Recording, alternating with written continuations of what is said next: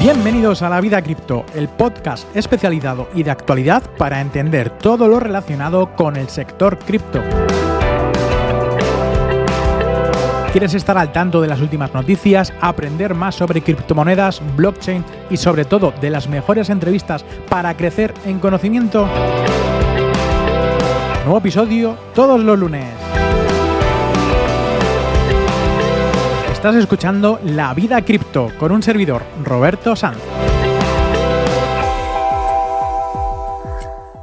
Muy buenas a todos, bienvenidos a La Vida Cripto, un episodio más. Hoy os, traigo, hoy os traigo a dos personas bastante top, que para mí hoy son una referencia en esto del podcasting, sobre todo hablando del mundo cripto. Y ya sabéis que, bueno, en este podcast el objetivo al fin y al cabo es conocer también, interactuar con otras personas, conocer su situación actual, cómo es esa vida cripto que están teniendo. También es muy importante eh, recordar que toda la información que, intenta, que intentamos dar aquí es actualizada, es veraz y es responsable, que al fin y al cabo siempre vamos a hablar de algo del mundo cripto y para nada son consejos de inversión, ni mucho menos. Podéis ver este podcast tanto en YouTube como en Spotify, que también tiene una opción de, vídeo en Spotify, y luego también escucharlo a través de, Apple Podcast, Google Podcast y iBox. No sé si hay alguna otra plataforma más, pero en principio serían esas las principales. Ya sabéis que si queréis seguir eh, estando al tanto de todos los, estos episodios que estamos contando, tenéis que seguir este podcast y no perderte los siguientes. ¿De qué vamos a hablar hoy? Pues bueno, hoy tenemos con nosotros a la pareja de moda, como digo yo, de los podcasts. Llevan muchos podcasts ya a sus espaldas, parece que no. Cristian y Oscar de Hablando Cripto y ahora también un podcast nuevo de Hablando de Inmuebles que nos van a contar también un poquito ahora cómo es esto, ¿no? Porque ya no es solamente de criptos y, bueno, cada uno de nosotros tenemos un, pasado, un presente y un futuro que, no todos nos dedicamos al mundo cripto. Según su Twitter, a veces hablan de criptomonedas y otras veces las consiguen. Es una frase bastante curiosa que a mí me, me ha llamado la atención. Y vamos a hacerle varias preguntas, ¿no? ¿Qué negocio les va mejor? ¿no? Porque también son, eh, empresarios, emprendedores, se dedican también a, a, mover el dinero de diferentes formas. ¿Cómo es la vida cripto? Si. Una pregunta muy interesante, porque sé que son padres los dos. ¿La vida cripto se nace o se hace? Porque ahora ya viene ese equilibrio de que nosotros hemos, nos hemos hecho la vida cripto, pero hay otras personas que vienen por detrás que ya están naciendo con la vida cripto. ¿Cuáles son sus fuentes de ingresos principales? Haremos el juego de respuestas rápidas, esa que yo digo una palabra y nos tienen que responder lo primero que se les venga a la, cabeza. Y esto va a dar bastante juego, porque es la primera vez que hacemos una entrevista con dos personas. Bueno, pues bienvenidos a los dos. Cristian, Oscar, un placer teneros aquí. Estuve hace poquito en el vuestro y os doy las gracias desde aquí también. Así que, bueno, presentaros para quien no os conozca todavía, pero que, vamos, quien escuche podcast y escuche hablar del mundo cripto os conoce seguro. Hola, hola a todos, un placer estar aquí. Roberto, muchísimas gracias por habernos invitado. Yo, yo soy Cristian, cofundador del podcast Hablando Cripto, junto con Oscar, que ahora se presentará. Y nada, es un placer estar aquí hoy y a ver, a ver lo que, lo, que sale, que tenemos, teníamos ya muchísimas ganas de venir. Eso es. Buenas, eh, Roberto. Muchas gracias por la, por la invitación. Yo soy Oscar Tapi, eh, cofundador, que ¿cómo suena eso? De cofundador del podcast. Bueno, pues soy el, compañero de batallas de, Cristian del podcast Hablando Cripto. Ahora también con el de Hablando Inmueble, que, está súper interesante. Y bueno, vamos a, contarte eh, nuestras batallas dentro del mundo cripto. Bueno, pues gracias por haber aceptado los dos esta charla, porque sé que eh, hoy es un lunes por la mañana cuando estamos grabando esto y bueno, os lo agradezco a los dos, que también tenéis también otra vida eh, familiar. Y bueno, os he traído también esta podcast porque es un ambiente un poco más personal, donde me gusta conocer más a los invitados, que ya no solamente a través de, redes sociales o, bueno, lo que la gente ¿no? nos, puede ver eh, a través del otro lado de la pantalla y ofrecer yo creo que toda esa versión a todo el mundo lo primero de todo, eh, aquí hablamos de la vida cripto, cómo es vuestra vida cripto. Los que estamos aquí escuchando esto, pues bueno, más o menos ya hemos entrado eh, hace tiempo o hace poquito en, este sector, pero realmente, ¿cuál fue vuestra primera aparición en este sector cripto? O sea, eh, Cristian, ¿cuándo empezaste dijiste, hostia, Bitcoin? Hostia, ¿qué es esto? voy a invertir. ¿qué, es esto? quiero, quiero meterme de lleno. Pues mira, te voy a explicar porque mi historia es un tanto curiosa y diferente. Normalmente suele ser al revés de lo que te voy a explicar. Yo empecé con las criptomonedas a finales de 2017. Era una etapa en la cual no me sentía realizado del todo, quería ampliar mis conocimientos y, quería avanzar a nivel de programación, al nivel de maqueteado de páginas web y dije, voy a crear una página web para refrescar lo que ya sé y, conocer más. Y dije, ¿de qué puedo, de qué puedo aprender?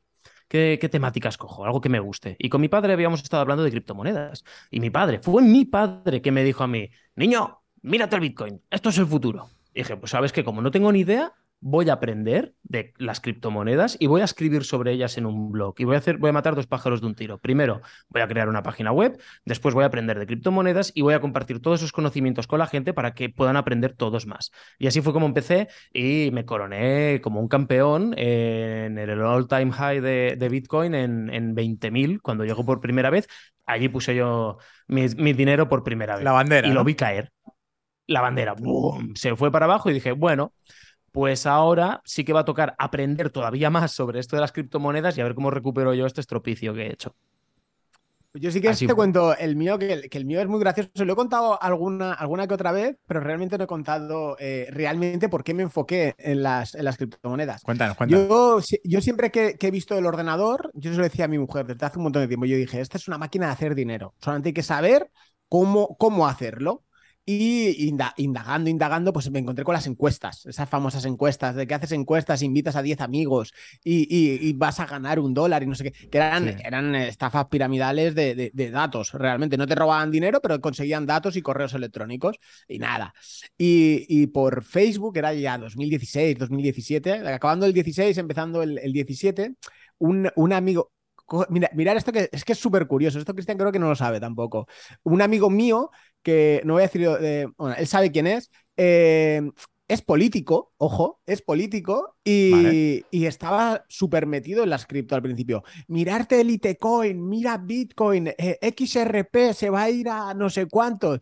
Y lo veía y me salía eh, las publicaciones. Y publicación del CoinMarketCap, publicación de tal. Y dije, hostia, ¿qué coño es esto? Y dije, bueno, vamos a, indagar.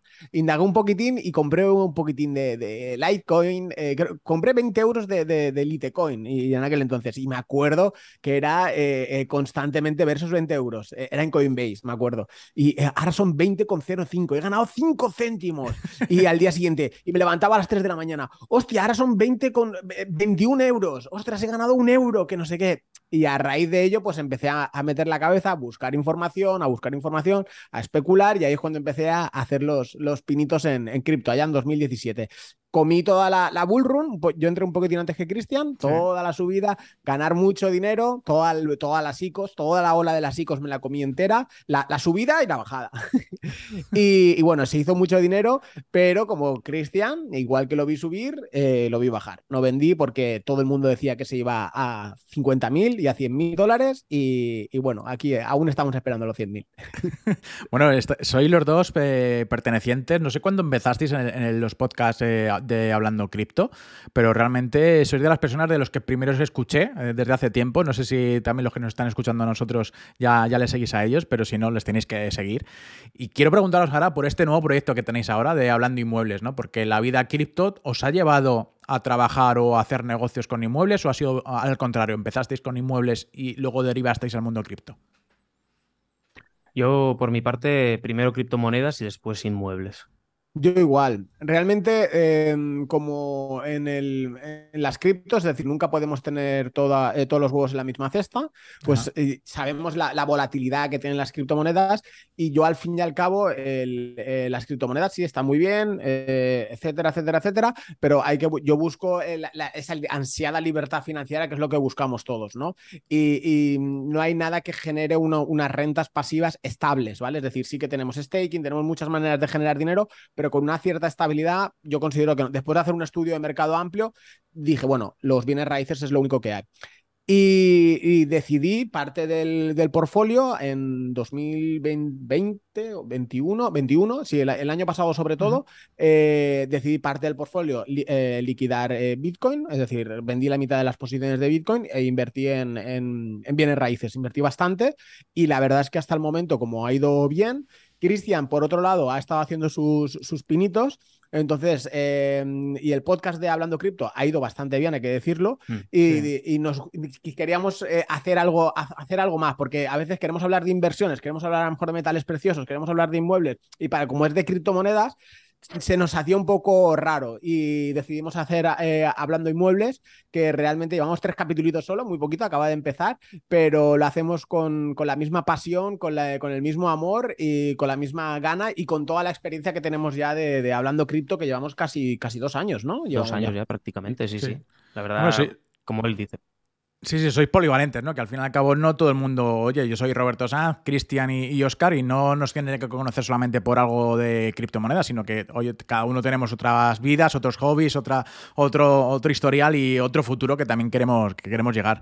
Y hacia este futuro es la pregunta que, os quería hacer y os he hecho antes al principio, ¿no? Que la, habéis escuchado. Los dos sois padres, ¿no? Y la vida cripto eh, se puede ya nacer con ella, como están, han nacido vuestros hijos, o también se ha hecho, ¿no? Que es lo que hemos estado haciendo nosotros. ¿Realmente cuál es la vida cripto que ahora vamos a tener o vamos a empezar a tener? ¿Cómo creéis que, va a ser? Pues a ver, e, el, se hace o se nace, más que, cripto, yo creo que se va, se lleva la, la, la, vena de emprendimiento, ¿no? Es decir, em, se, se, a pesar de tener 15 años, 16 años, ser joven y que no te hayan inculcado nada de, educación financiera, que es lo que, lo que no tenemos en España, eh, siempre tenemos esa, esa, vena emprendedora, ¿no? El, yo quiero hacer esto, quiero seguir a, subir al siguiente nivel. Y, eso a mí mis padres no me lo, me lo transmitieron, es decir, eso lo, llevaba yo de dentro. Sí que es verdad que como eh, en aquel entonces las posibilidades eran tan, tan pocas, era un negocio tradicional o poco más, pues yo me tiré al negocio tradicional y luego ya pues fueron escalando y, ya acabé en criptomonedas. Sí que es verdad que lo que, yo, y creo que Cristian prácticamente también, lo que queremos hacer a, esos eh, hijos que, nacen, es decir, inculcarles eh, sobre todo criptomonedas, evidentemente, Bitcoin, educación financiera, el ahorro y sobre todo la inversión. Es decir, porque mm, de nada te sirve ganar dinero, tener, me invento 10.000 euros en el banco con un 10% de inflación o, con un 3% de inflación, me da exactamente igual. Entonces hay que inculcar eso y, ya, ahora a lo mejor estamos hablando de criptomonedas, pero dentro de 20 años o de 10 años no sabemos lo que, lo que habrá, que, cuál será el emprendimiento o hacia dónde haya que enfocarlo todo, ¿no? Correcto, pero la, idea es esa. Básicamente a nuestros hijos, los míos todavía son muy pequeños, pero ambos tenemos dos hijos.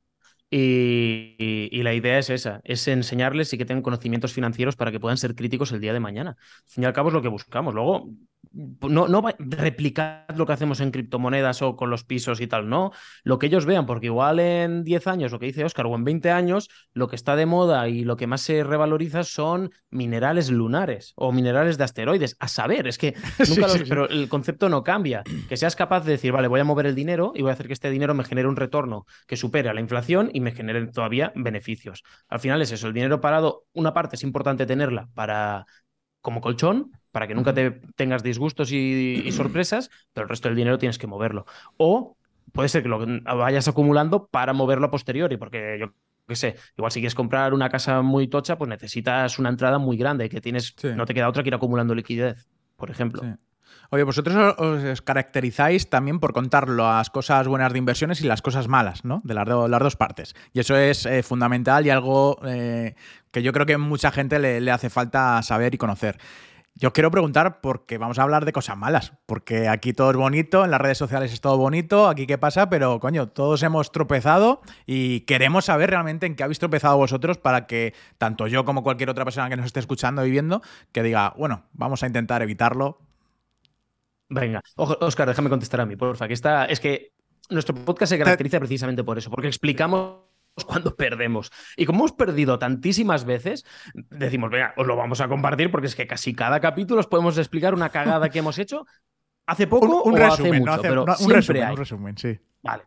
Y con esas te voy a decir, por ejemplo, eh, la codicia. La codicia es nuestro mayor problema y con lo que estamos combatiendo. Yo creo que estamos un poco curados, pero nunca es suficiente, nunca está suficientemente curado.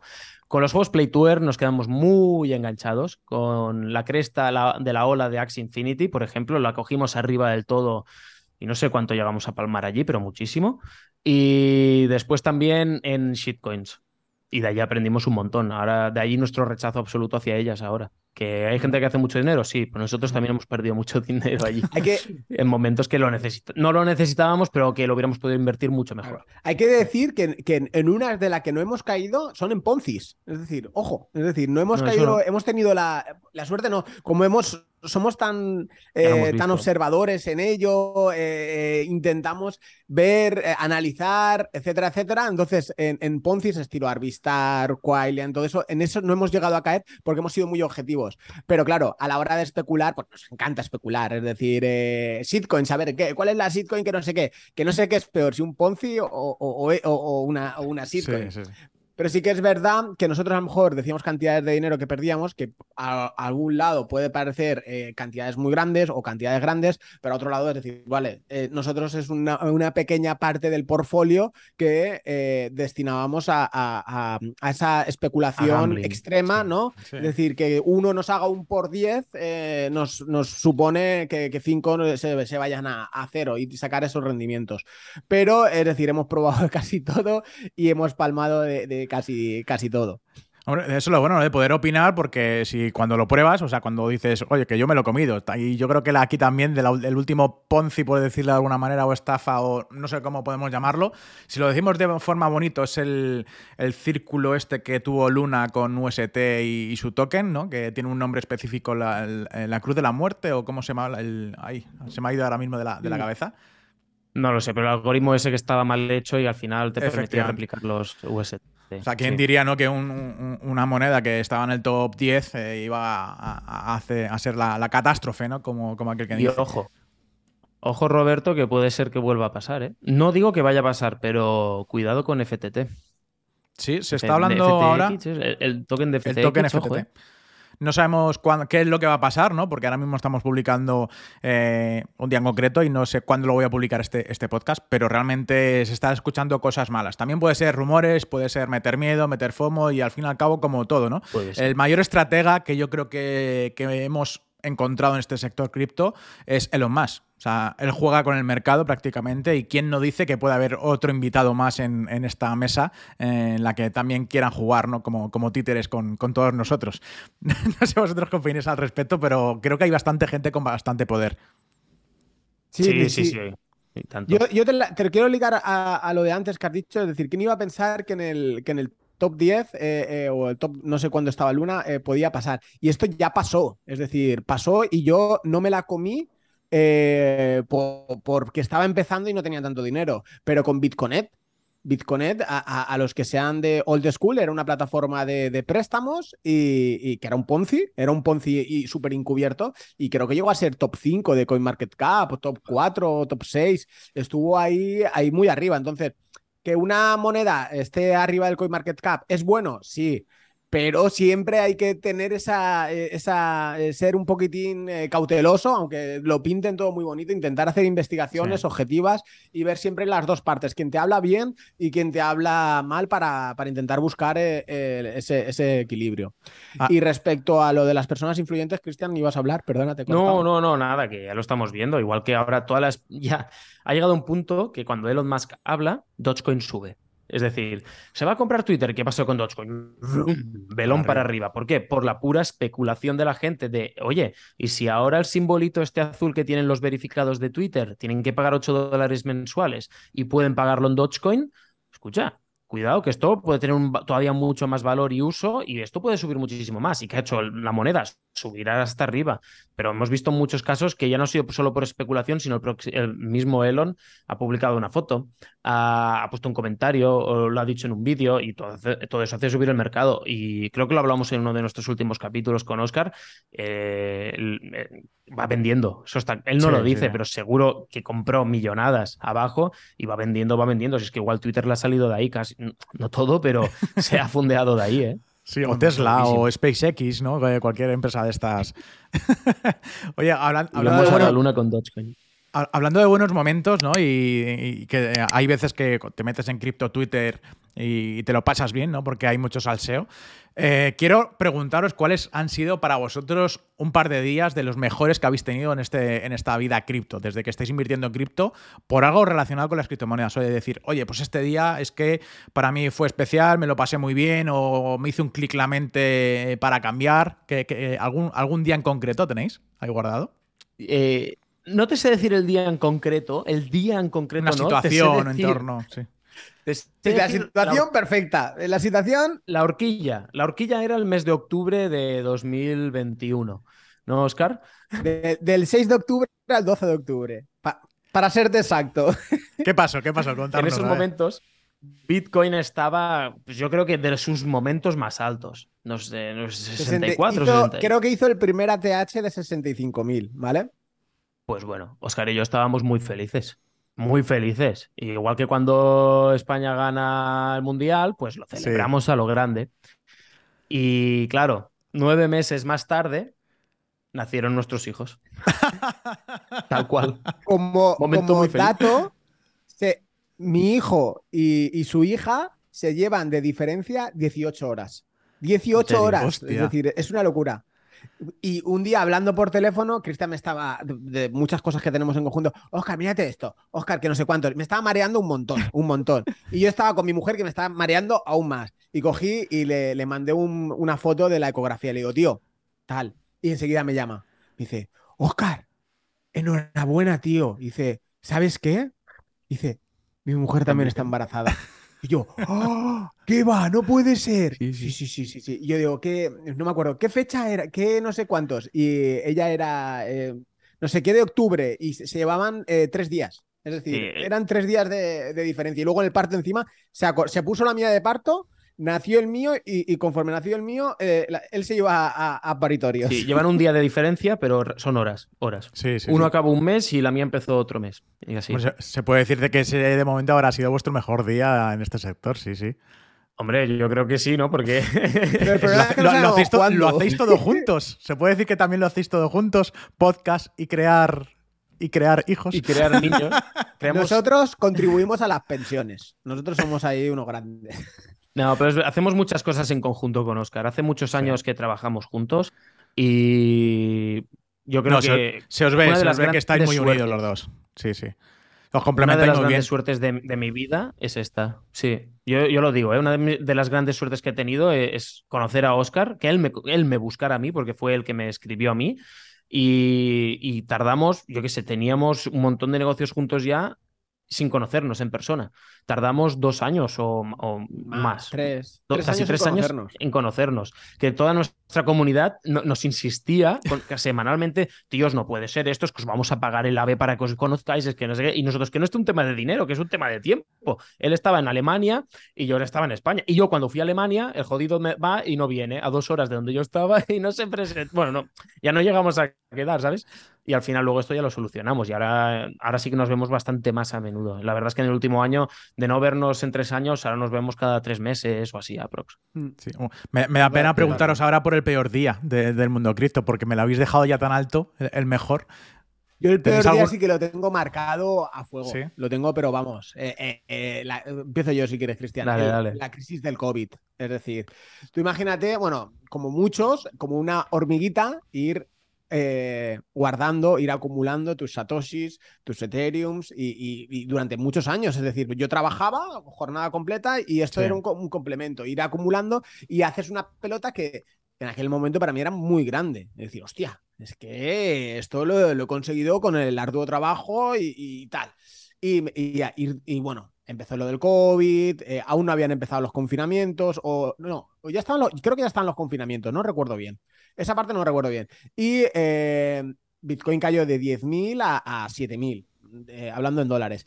Y de repente yo me fui a dormir por la noche y me levanto por la mañana y, el móvil, cuando me levanto por la mañana, salía, me sale una alerta de Bitcoin, me acuerdo, ¿eh? Bitcoin ha subido, creo que era un 22%. Y yo, oh, hostia, mi, mi querido Bitcoin, ayer a la volatilidad es extrema de Bitcoin, abro la app y me veo Bitcoin en 4.000 dólares.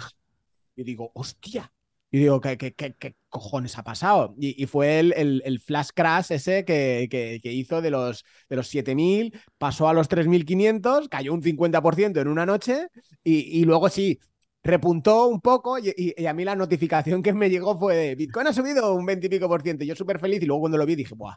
Y abrir el ledger y, verte, me acuerdo que le hice una foto, verte como el 50, que realmente era mucho más, pero de la noche anterior al día siguiente, ver como el 50% de tu portfolio, de tu dinero, se ha ido al aire. Y, bueno, y, decidí, como ya perro viejo, dije, bueno, apagué el ordenador y dije, hasta luego. Es decir, yo esto ya no desinstalé la app, desinstalé todo. Dije, no quiero saber nada de nadie, que nadie me hable. Y estuve un, creo que estuve 24 horas o, dos días que no toqué absolutamente nada de, criptomonedas ni nada. Y luego, y luego sí que es verdad que al día siguiente, ya cuando ya lo, lo asocias, ya sabes lo que pasa, lo entiendes y, dices, bueno, a ver, eh, ¿qué hay que hacer? Dije, bueno, Ethereum en 85 dólares fue el mínimo y, y estaba en 100, 100, 110. Y dije, bueno, ¿qué hay que hacer? Y ahí aún no estaban los nodos. Y dije, Ethereum va a subir, sí, o sea, un Ethereum en 100 dólares no tiene ningún tipo de sentido. Y dije, a ver, ¿cuánto dinero hay? Junté todo, toda la liquidez que tenía y eh, los USDTs, todo eso, y dije, venga, all in Ethereum. Y bueno, y ahí fue, pues realmente fue un momento malo, pero bueno, porque compré mucho Ethereum ahí muy barato y luego al final el tiempo dio la, razón. Sí, sí, sí. Muy buena. Cristian, no lo yo sé. yo diría que, bueno, e, en el caso que tú comentas, mi, mayor error fue no comprar en ese momento. Yo lo dejé pasar, dije, bueno, si sube, sube y si baja más, que baje más. Ya estaba, muy, estaba un poco desolado, ¿eh? en esa, estaba ahí un poco chungo. Y lo dejé estar. Y ahí de no haber comprado fue un gran error. Y pero el día así más, más triste diría que fue con Dogecoin. cuéntanos, cuéntanos. Desarrolla, eran, eran unos 600 dólares en Dogecoin y lo vendí. Nunca toco nada, ¿eh? Porque de lo que tenemos conjunto yo siempre lo dejo ahí porque soy muy de holdear y aguantar. Y, hasta que no sea una cantidad que diga, guau, es que esto es que hay que venderlo ya, no lo toco. Ese día me desperté pletórico y dije, venga, voy a retirar porque, ostras, Dogecoin, mira, estos 600 dólares ahora eran 1000 dólares o algo así. dije, va, voy a retirar. Mi suerte. Al día siguiente de haber vendido, que sí, que dices, ah, mira, me he ganado pues 400 dólares de, algo que teníamos común con Oscar. Al día siguiente, Elon Musk empezó a pumpear Dogecoin. Oh. Es decir, gané 400, pero hubiéramos podido ganar 20.000, 30.000. Madre mía. Tal cual. Ese, fue el día, ¿no? ¿Cuántos doges fueron? Sí, sigue hablando, no a ver si lo encuentro. No me acuerdo cuántos tokens fueron, no sé si. Era, estaba menos de un céntimo. Eso te lo, creo que era 0,005, si no recuerdo mal. Y, eso, y eso, que te, eso que te ha enseñado. O sea, eh, eso es realmente cuando tienes ahí un dinero parado que dices, bueno, ni más ni menos, has sacado algo de rentabilidad.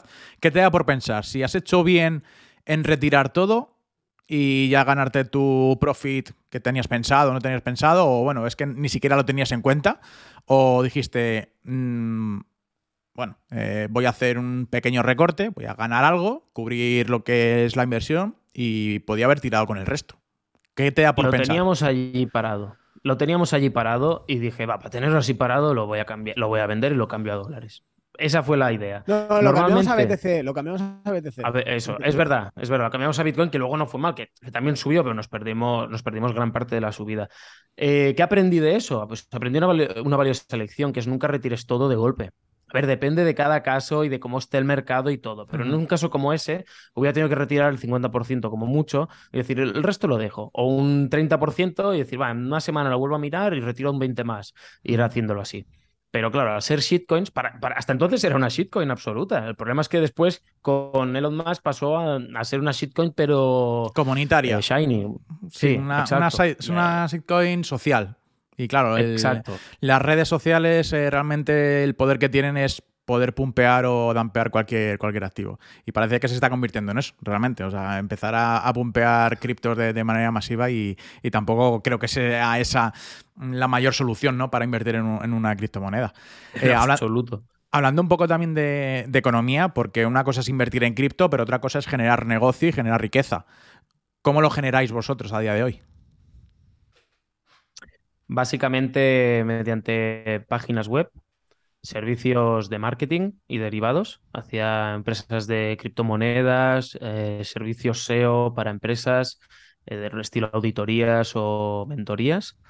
Y bueno, después también tenemos el podcast, tenemos nuestra propia comunidad y, y eso sería básicamente, bueno, las casas o los inmuebles pero sobre todo sería servicios de marketing y páginas web. Páginas web es lo que más fuerte le hemos estado dando estos años. Eso es lo que tenéis los dos. Y a veces ganamos dinero con las cripto. sí, tenemos casi todo en conjunto. Bueno, sí que algún, algún proyecto va, tenemos por separado, pero antes sí que teníamos muchas más cosas por separado. pero yo creo que en el último año o año y medio todo. está todo unificado. Hemos, yo qué sé, pues yo tenía web sueltas por ahí, las hemos puesto en el mismo sitio, en el mismo, en la misma bolsa, y las monetizamos todas en conjunto ahora. Y entre Eh, dos es mucho más fácil. Sí, porque- sí. A a mí me pasa, ¿no? Que yo estoy yo solo y cuesta, ¿no? Cuesta el hecho de hacer un montón de cosas tú, tú mismo porque no, no, no das abasto. Eh, a- y hablando un poco también de, de objetivos, como todos en la vida, ¿no? Tenemos objetivos, tenemos hitos desde pequeños, incluso a lo mejor desde pequeño vosotros queréis una cosa que ahora actualmente eh, dices, ¿y, por qué habré soñado esto? ¿Por qué habré querido esto? ¿no? O, al contrario, ¿no? Que justamente lo que yo soñé es lo que es lo, en lo que estoy. Pero creo que ninguno estamos trabajando en el mundo cripto porque lo habíamos pensado cuando éramos niños, no, no existía. Entonces, ¿cuáles eran esos objetivos que tenéis desde pequeños y cuáles son los que tenéis ahora actualmente? Esa es muy buena. Wow, como dato curioso. Yo, yo es que yo siempre he sido un trasto, yo sido un trasto. Es decir, yo con 5 o 6 años, mi objetivo en la vida era ser. Eh, yo vivía en una casa, me acuerdo que era un quinto, y tenía un balcón, y el balcón tenía esto para tirar el, el agua, ¿no? Como el desagüe. Y yo iba todas las noches, a las 10 de la noche, a ver el camión de la basura. Mi objetivo era ser basurero. Yo quería ser basurero, es decir, me encantaba. Y me regalaron un camión de basura así súper grande para Navidad. Yo era el niño más feliz del, del mundo. Es decir, eso como, como da- ahí era muy pequeño, sí que es verdad. Sa- ¿Sabes que a eso Luego, se le llama... fui creciendo, ¿Sabes que eso se le llama corredor de bolsa? Así Pues que no mira, van mal los tiros. Está bien tirada. Luego fui creciendo y en mi casa eh, era muy marujas todo, era mucho de salseo, de tal, y se veía mucho Gran Hermano. Entonces yo, de mi objetivo mayor era, quería salir en Gran Hermano. Luego ya, evidentemente, eh, eh, no, es decir, de- descartado absolutamente. Y, y bueno, pues eh, al final, pues mira, dando bandazos, bandazos, yo, yo me he dedicado al, al, al mar- a, a la gestión de equipos, realmente, yo eh, comercial, de vendedor, etcétera, siempre he tenido ese, ese, ese don de gente, ese don de palabra y, y sé, tengo mucha mano izquierda para gestionar equipos y al final acabé en ello, que al final derivó a, a esto, al, al mercado cripto. No sé, Cristian. bueno.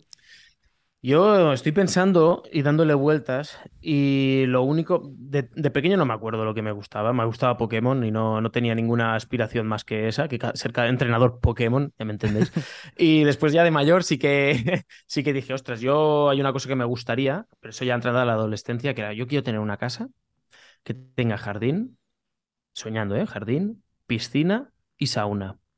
Yo creo que si consigo eso, yo seré súper feliz. No la tengo, ¿eh? Pero es mi, es mi objetivo, está ahí. No, no por ahora, porque ahora mismo no sería todavía el momento bueno para mí. Todavía tengo que seguir creando más fuentes de ingresos que, que, que cierren el circuito del cash flow hacia allí.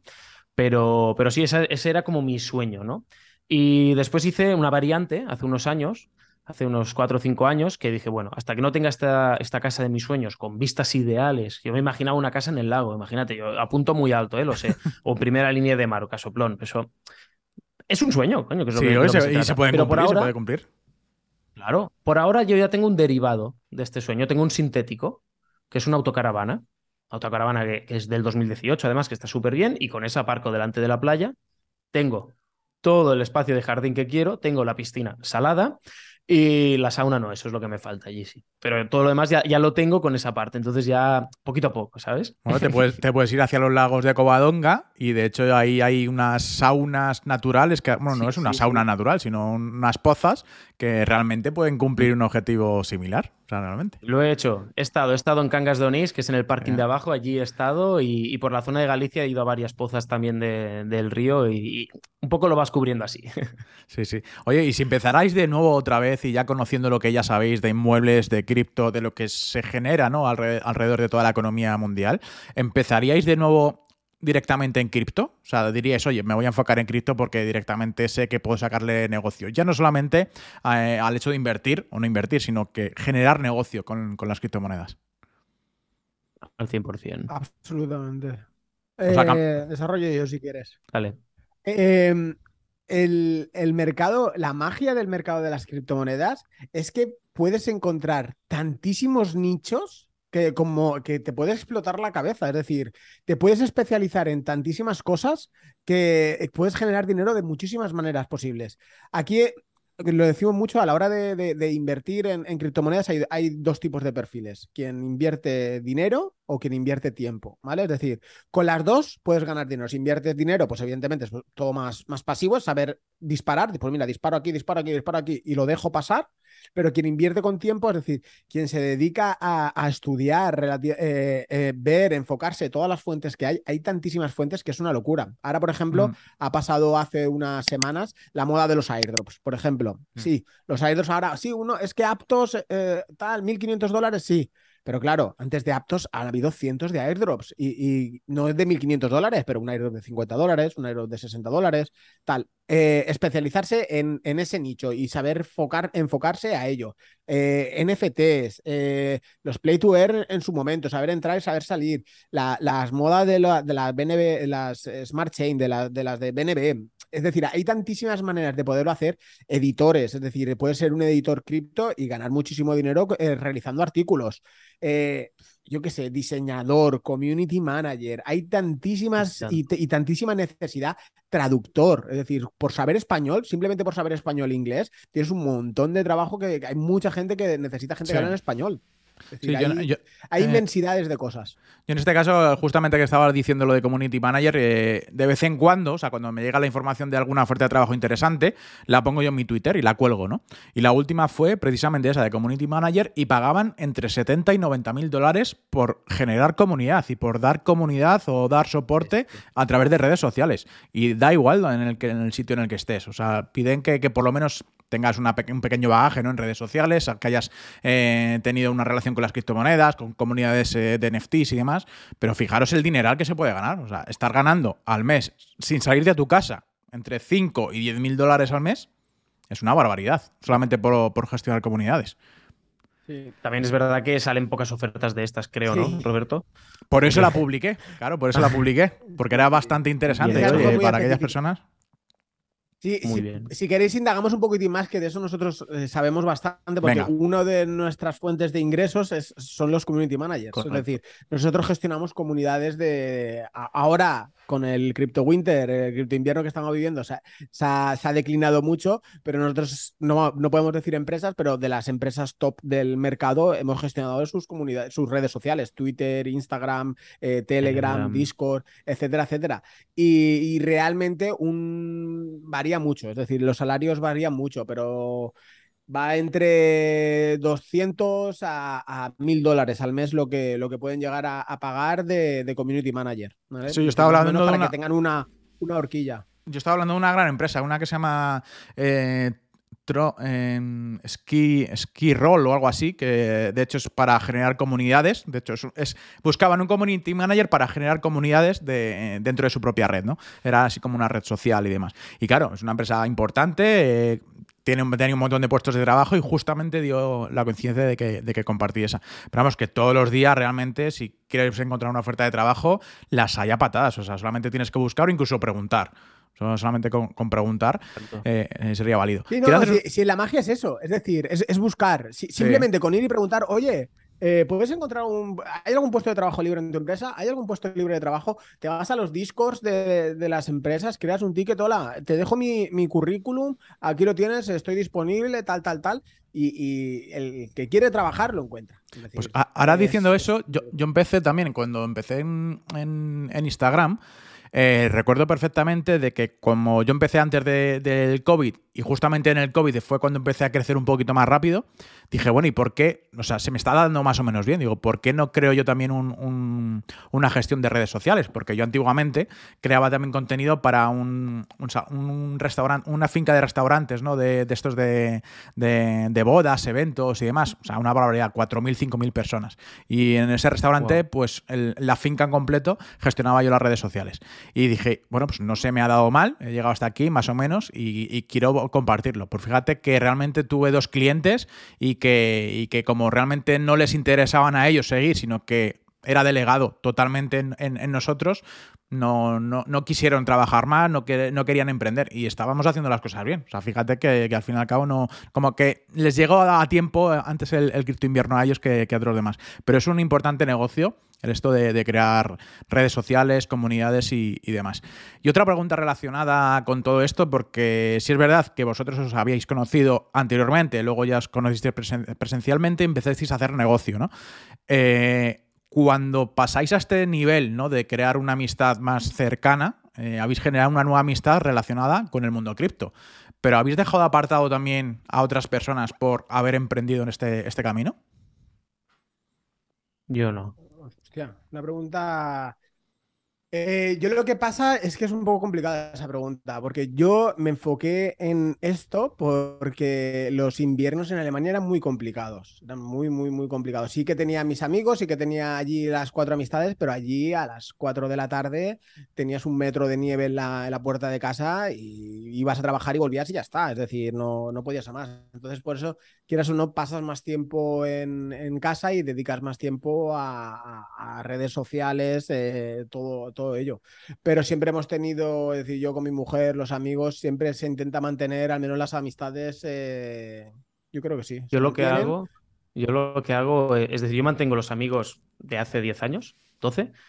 No, no amplío mucho porque tampoco conozco, no, no me da para conocer a gente nueva, porque con dos hijos la cosa se complica y trabajando con el ordenador que siempre hay mil cosas por hacer. Pero lo que sí que hago es no hablo de temas cripto con mis amistades, porque no, no, no, me interesa. No me interesa porque cuando se enteran, porque ha habido amigos míos que teníamos el podcast igual hacía un año y no lo sabían amigos míos muy cercanos que no se lo había dicho, pero no porque quisiera ocultar nada, simplemente porque prefiero hablar de otros temas, porque no quiero que se centren después las conversaciones en ese tema. Como ya sé a lo mm. que me dedico, yo quiero después poder escuchar cuando me explican cosas movidas con su pareja, o del trabajo, o del fútbol, o de otros amigos, otros conocidos. Quiero poder disfrutar de ese tipo de conversaciones más banales que te ayuden un poco a desconectar y después tampoco quiero que recaiga sobre mí que sea, yo sé que si les digo he invertido aquí van a comprar aquí y eso no quiero que lo hagan, quiero que hagan su propia, su propia investigación. Y si no hablamos de ese tema, probablemente ya no van a invertir, pero bueno, menos si les va mal no me van a decir, oye, es que te hice caso, cuando yo siempre les digo, no, mí no me, no me preguntes que no te lo quiero decir. Sí, sí, a mí también me pasa. ¿eh? De, hecho, no quedo mucho con mis amigos realmente porque no, me da no, no, tengo esa, esa, opción o como tenía antes, ¿no? que antes todo el día estaba en la calle prácticamente. Ahora, ahora ya no. Pero sí es verdad que cuando quedo con mis amigos, sea quien sea, ¿no? porque tengo muchas amistades, por así decirlo, pero luego cercanas son, son muy poquitas.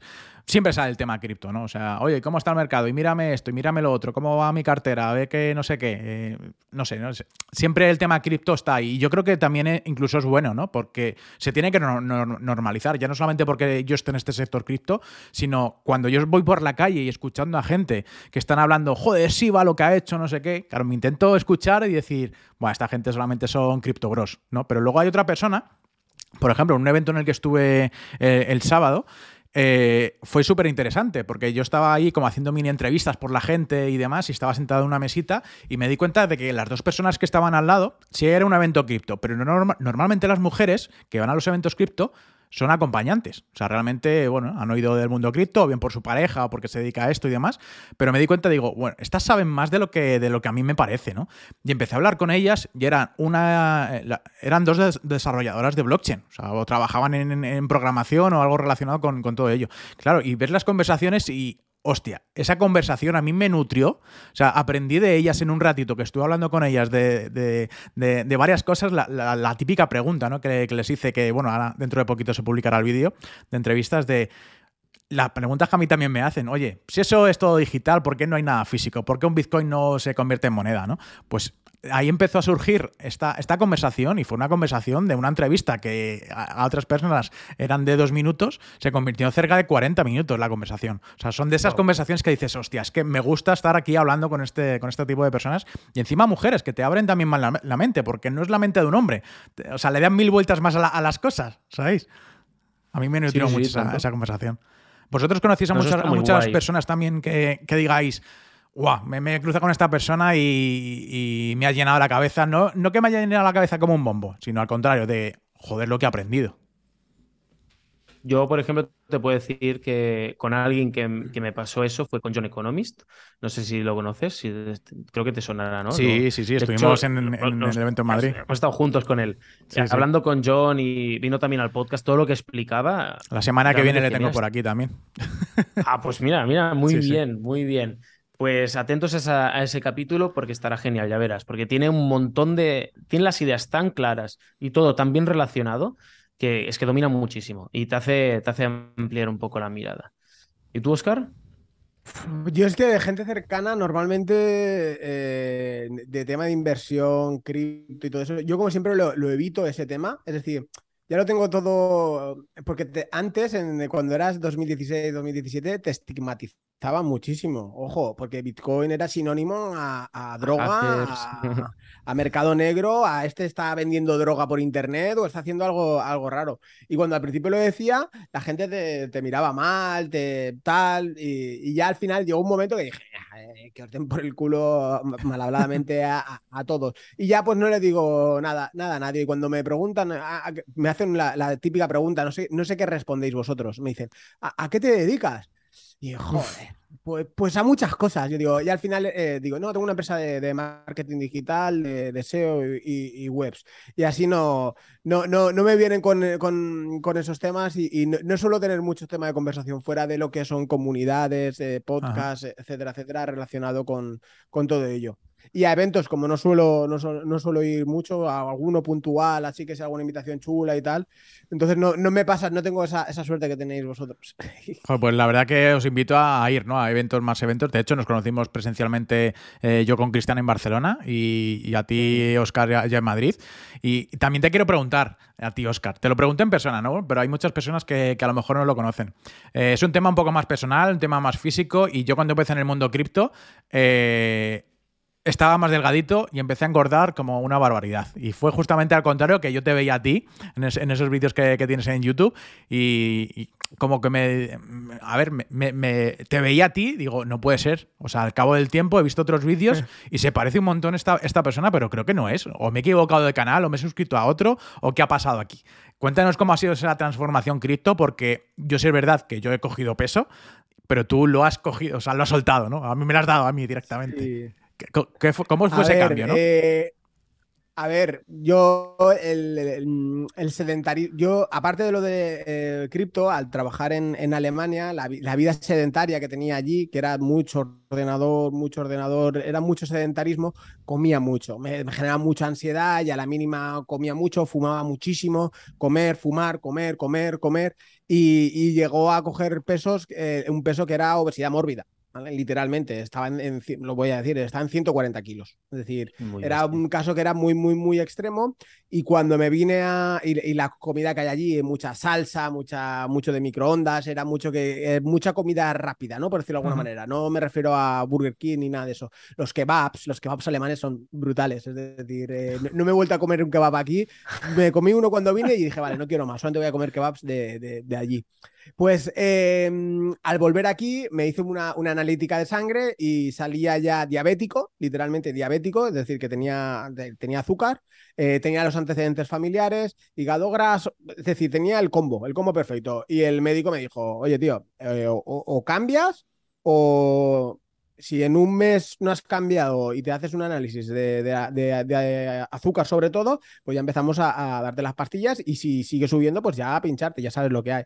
Y como sé lo que hay por parte de mi padre, dije, bueno, aquí hay que hacer algo, hay que hacer un, antes y un después. Pues empecé en nutricionistas, dietas, eh, muy estricto, tomarme muy en serio el tema del gimnasio, es decir, porque sí, la, la comida es el 70-80%, eso, eso, es el, el, gimnasio es un poquito, pero al verte que empiezas a adelgazar un poquito, te lo tomas en serio una hora, hora y media todos los días, pues haces eh, la rueda y vas haciendo que, que, va bajando el peso, ves los resultados, sigues, ves los resultados, sigues, y, y, bueno, pues he perdido pues muchos, muchos kilos, es decir, entre 30 y más de 40 kilos. Y 50 también. 50 también. pues, pues, pues la, la enhorabuena, ¿no? Porque al fin y al cabo yo siempre he sido un chico, igual que desde pequeñito estaba gordito, tenía mis épocas de estar un poquito más delgado por hacer más deporte y demás. Eh, volví a coger peso, estar por encima de los 120 kilos también. Sí es verdad que yo soy un tío más grande que, tú corporalmente y como que se nota un poco mm. menos, pero, pero igualmente sí. Y, volví a adelgazar, me puse con mi hermano que también está ahí un poco eh, con, el fitness y demás, y, y, adelgacé, ¿no? Adelgacé, pero para estar bien. O sea, dices, un cambio radical, que es que veo yo fotos digo, me he comido a mí mismo, no, literalmente. Y, bueno, pues ah, tengo que, tengo, que, tengo que seguir haciendo esas cosas. Hace poquito empecé ese cambio, ¿no? De, venga, vamos a andar, salir a, la montaña, andar los domingos, entre semana, con el perro, ¿no? Pues salir aquí al campo o lo que sea. Pero se me hace duro, ¿no? Se, hace, se, me hace un poco duro, pero es eso, hacer un, clic mental para, poder eh, llegar hasta, hasta ese objetivo. Lo mío fue salud, pero la verdad, eh, eh, aparte salud mental. Es decir, a mí, mm. la, yo no entiendo a la gente que veo el gimnasio que va y está con el gimnasio y el, móvil y el no sé qué y mirando tal. Yo cuando voy al gimnasio dejo el, móvil en el coche o, me lo, dejo en casa directamente. Y yo digo, hostia, es mi hora y media, eh, no sé ni qué hora es. Es decir, es una maravilla, porque no me entero de absolutamente de nada y es una desconexión la cabeza desconecta, puedes pensar en otras cosas. De hecho, aunque eh, estás desconectado del teléfono, pues puedes ir pensando, pues mira, podemos hacer esto, puedo hacer esto. O a Cristian, pues mira, esto, se me ha ocurrido esto, esto y esto. Y ahí se, al estar más liberado, pues se me ocurren mejores ideas. Pero no tengo esa, ese tic que tenemos todo lo que nos dedicamos a esto de estar cada dos por tres mirando el teléfono a ver quién ha escrito, que tengo que contestar, que no sé qué, no sé cuántos. Yo, Roberto, te diría y te recomiendo mucho que no dejes el deporte. A mí me ha pasado este, este año, este mismo 2022, me ha pasado de. Cogimos un pedido muy fuerte de una empresa que tenía 25 webs y, no tenía tiempo de ir a. Dejé, de todo. Iba, salía a pasear cada día y lo dejé. Ya, ya, ya, ya digo solo pasear, ¿eh? porque anteriormente hacía CrossFit, pero por temas de salud, eh, pues ahora no puedo hacerlo. Entonces, dejé de ir a pasear porque esas hora, hora, hora y media que estaba paseando la podía aprovechar para, para hacer todo lo que tenía que hacer, para todas las horas que les tenía mm. que facturar a esta gente. No tenía más horas en el día. Y ahora ya, se acabó eso. Di gracias de que se acabara ese cliente porque ya no podía más. Pero en ese proceso de ocho meses engordé un kilo por mes. ¿eh? Me puse 8 kilos encima que ahora me está costando la vida sacármelos y volver a coger el hábito de pasear. Así que te lo digo a ti y, me auto recomiendo a mí mismo, no tenemos que dejar de pasear. Hoy mismo hay que salir a pasear, hoy saldré a pasear con la a pasear a la nena, va. Hay, que ponerse también, esos retos, eh, ¿no? que yo creo que son esenciales, de que venga, voy a hacer esto, me obligo a hacerlo durante un tiempo y al, final se tiene que convertir en un hábito que lo he hecho anteriormente y por qué no lo voy a poder hacer ahora. Yo creo que aquí también es un, reto para, para todo el mundo. Os quiero preguntar por aplicaciones móviles que tenéis. Eh, ¿Cuáles son las que más utilizáis? Aparte de Telegram, aparte de WhatsApp, ¿cuáles son las que tenéis ahí o alguna nueva que hayáis conocido hace poco o que digáis, hostia, esta es muy buena porque hace esto otro, ¿no? Me interesa también conocer cómo, qué tenéis en vuestro teléfono móvil. Uy, el mío voy a acabar muy rápido. Te voy a decir que tengo Discord, que no lo has mencionado, y es donde tenemos nuestra comunidad, y es lo que Discord y Telegram es lo que más abro. Y después. Sabéis que en Telegram. aburrido. Perdona, Cristian, ¿sabéis que eh, ahora en Telegram han puesto ya tipo Discord con temas? Lo he descubierto esta mañana. O sea, para mí es lo que yo pedía. yo he visto las carpetas. Yo he visto las carpetas. que, pues que esto Oscar te lo ahora, ahora en grupos, por lo visto en Telegram, eh, de hecho lo he estado probando en un grupo que tengo 1200 personas y, demás.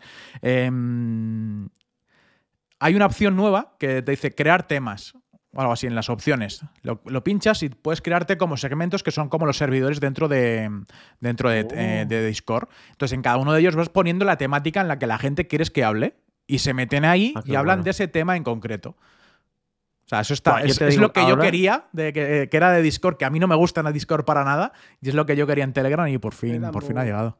Hace dos años, hace dos años, lo hubiéramos, no, hace un año nos hubiera encantado tener esto. Ahora ya, por ejemplo, el Discord lo usamos, pues para la comunidad privada que tenemos y te voy a decir el por qué y por qué ahora ya no migraríamos a Telegram, que antes es donde estábamos. Tenemos Discord lo bueno que tiene es la capacidad de, de integraciones.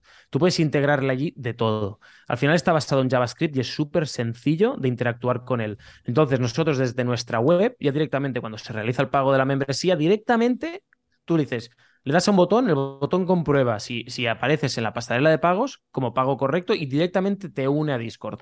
Puede ser que esto también esté para Telegram, ¿eh? pero es que después en Discord puedes añadir roles a cada persona en función de, yo qué sé, pues de lo que haya pagado o de lo que hable o de lo que sea. Y en función de eso puedes hacer como una comunidad mucho más filtrada y acotada. Entonces hay canales que solo los pueden ver un tipo de rol, otros canales que lo pueden ver todos. ¿Sabes lo que te quiero decir? Sí, sí, Eh, sí. Cuesta mucho la migración porque cuando empezamos odiábamos Discord a muerte porque no, no- nosotros, tío, éramos de Telegram y WhatsApp. Esto y se nos, se nos iba un montón, ¿eh?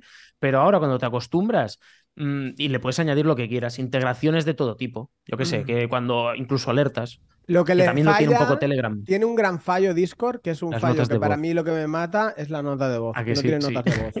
Es decir, yo necesito mandar audios. Nos mata escribir, nos mata escribir. Me pasa que tengo que hablar por Telegram con gente, decir, oye, porque es que eh, a lo mejor tengo que decirle una parrafada y es que no, no, no tiene. Oscar no y yo, nuestras conversaciones son por walkie-talkie casi, porque son notas de voz. Bueno, y cuál- Sí. que al final nos hemos derivado a Telegram, pero ¿cuáles son aquellas aplicaciones que, que tenéis? ¿no? Eh, entiendo que TradingView eh, utilizaréis, eh, o tenéis a. Bueno, en, en el podcast vuestro Yo, mira, me, nom- si me quieres- nombrasteis la de Coinstat. Creo que fuiste tú, Oscar, ¿no? Que El lo Oscar, dijiste. Oscar. Sí. Tengo CoinStats, que últimamente está, el widget está fallando un poquito, hay que decirlo, pero CoinStats me va de- para ver los precios de las monedas que, que quiero seguir. Entonces las tengo ahí en el, eh, en el fondo. Bueno, espérate, no quiero enseñarlo. Eh, en el widget tú lo ves y te salen ahí los, lo- los precios. Y, y- a raíz de cripto, ¿sabes lo que tengo? Aplicación nueva que me he descargado, TikTok. es decir, Yo también, tío. Sí, yo nunca he usado TikTok y, y bueno, a raíz de la, hablando inmuebles, una locura. Es decir, empezamos a subir, el, el editor empezó a subir eh, vídeos ahí, ¿Cómo y, va pero eso? y súper virales. Es decir, el primero, 70.000 views, el primer vídeo eh, vídeo que sube. El segundo, 40 y pico mil views. Es decir, un impulso, un impulso una, una auténtica locura. Y desde entonces, pues la tengo ahí instalada para responder a, a los comentarios de la, de la gente. Joder, genial, genial. bueno. Bueno, y hablando de No cripto. Sí, sí. Ahora, hablando de cripto, ¿cuáles son vuestros criptafo- eh, tus criptos proyectos favoritos? ¿Con token o sin token? O sea, que también podemos ver a ver cuáles son los que más decís. Aparte de Bitcoin y Ethereum, que yo creo que esos son in- eh, inevitables, ¿cuáles son los que para vosotros son los más importantes? ¿Cu- ¿Cuántos quieres que te digamos? No te pases, ¿eh? que no son muchos los que seguimos. Dos o tres, o sea, si, al fin y al cabo son, son favoritos, o sea, realmente no podemos tener. Empiezo yo cinco. con mi favorito. Empiezo yo con mi favorito, que muchas dirán, "Ve, ves que esta ya está muy arriba. Pues bueno, sigo pensando que puede estarlo más. Eh, cualquiera que me escuche lo sabrá. Me encanta Polygon. No, es, me encanta. Es una, la descubrí tarde, no la descubrí cuando esos pioneros la descubrieron y se hicieron multimillonarios y billonarios. Yo no soy de esos, yo la descubrí ya muy tarde, pero sí que voy siguiendo el proyecto y me encanta. De hecho, estoy incluso programando en esa blockchain y es una maravilla. Me gusta muchísimo cómo tienen estructurado todo el proyecto y cómo creo que si, si Ethereum no peta, Matic eh, es, mm, ¿cómo decirlo? Es la evolución necesaria de Ethereum. Al final, Ethereum está hecho para basarse, para que se construyan cosas por encima de esa blockchain y Matic soluciona un montón de problemas. Eh, con, todo, con todo lo que tienen para hacerlo de la forma más efectiva y óptima posible. Y vamos, que tiene- su token tiene un uso brutal. Y Mm. más ahora con las últimas noticias, que no sé si te has enterado, supongo que sí, ¿no? La- que han hecho una asociación ya formal con, con Instagram para que se puedan mintear y, y vender Sí. NFTs a través de, de Instagram mediante la red de Polygon. Por lo tanto, Matic, Brutal. ojo, porque yo le veo mucho potencial. Ya antes de esta colaboración ya le veía muchísimo potencial. También está Mastercard, que están haciendo pruebas en directo de tú pagas un NFT con, con Visa, con Mastercard, con su Mastercard. tarjeta.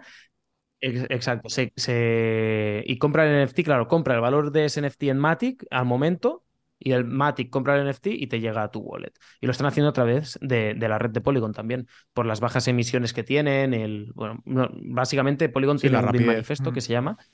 Sí, tiene un, un documento en el cual ellos se comprometen a ser prácticamente cero emisiones y te explican cómo lo hacen y en qué se comprometen. Y hay muchas empresas que por el, sumado a todo lo demás, el hecho de que tengan este Green Manifesto en el cual eh, te aseguras la sostenibilidad eh, climática, la, la están escogiendo y la verdad es que están trabajando súper bien el equipo. Lo están haciendo muy bien. Genial. ¿Y tú, Oscar? A mí me gusta mucho.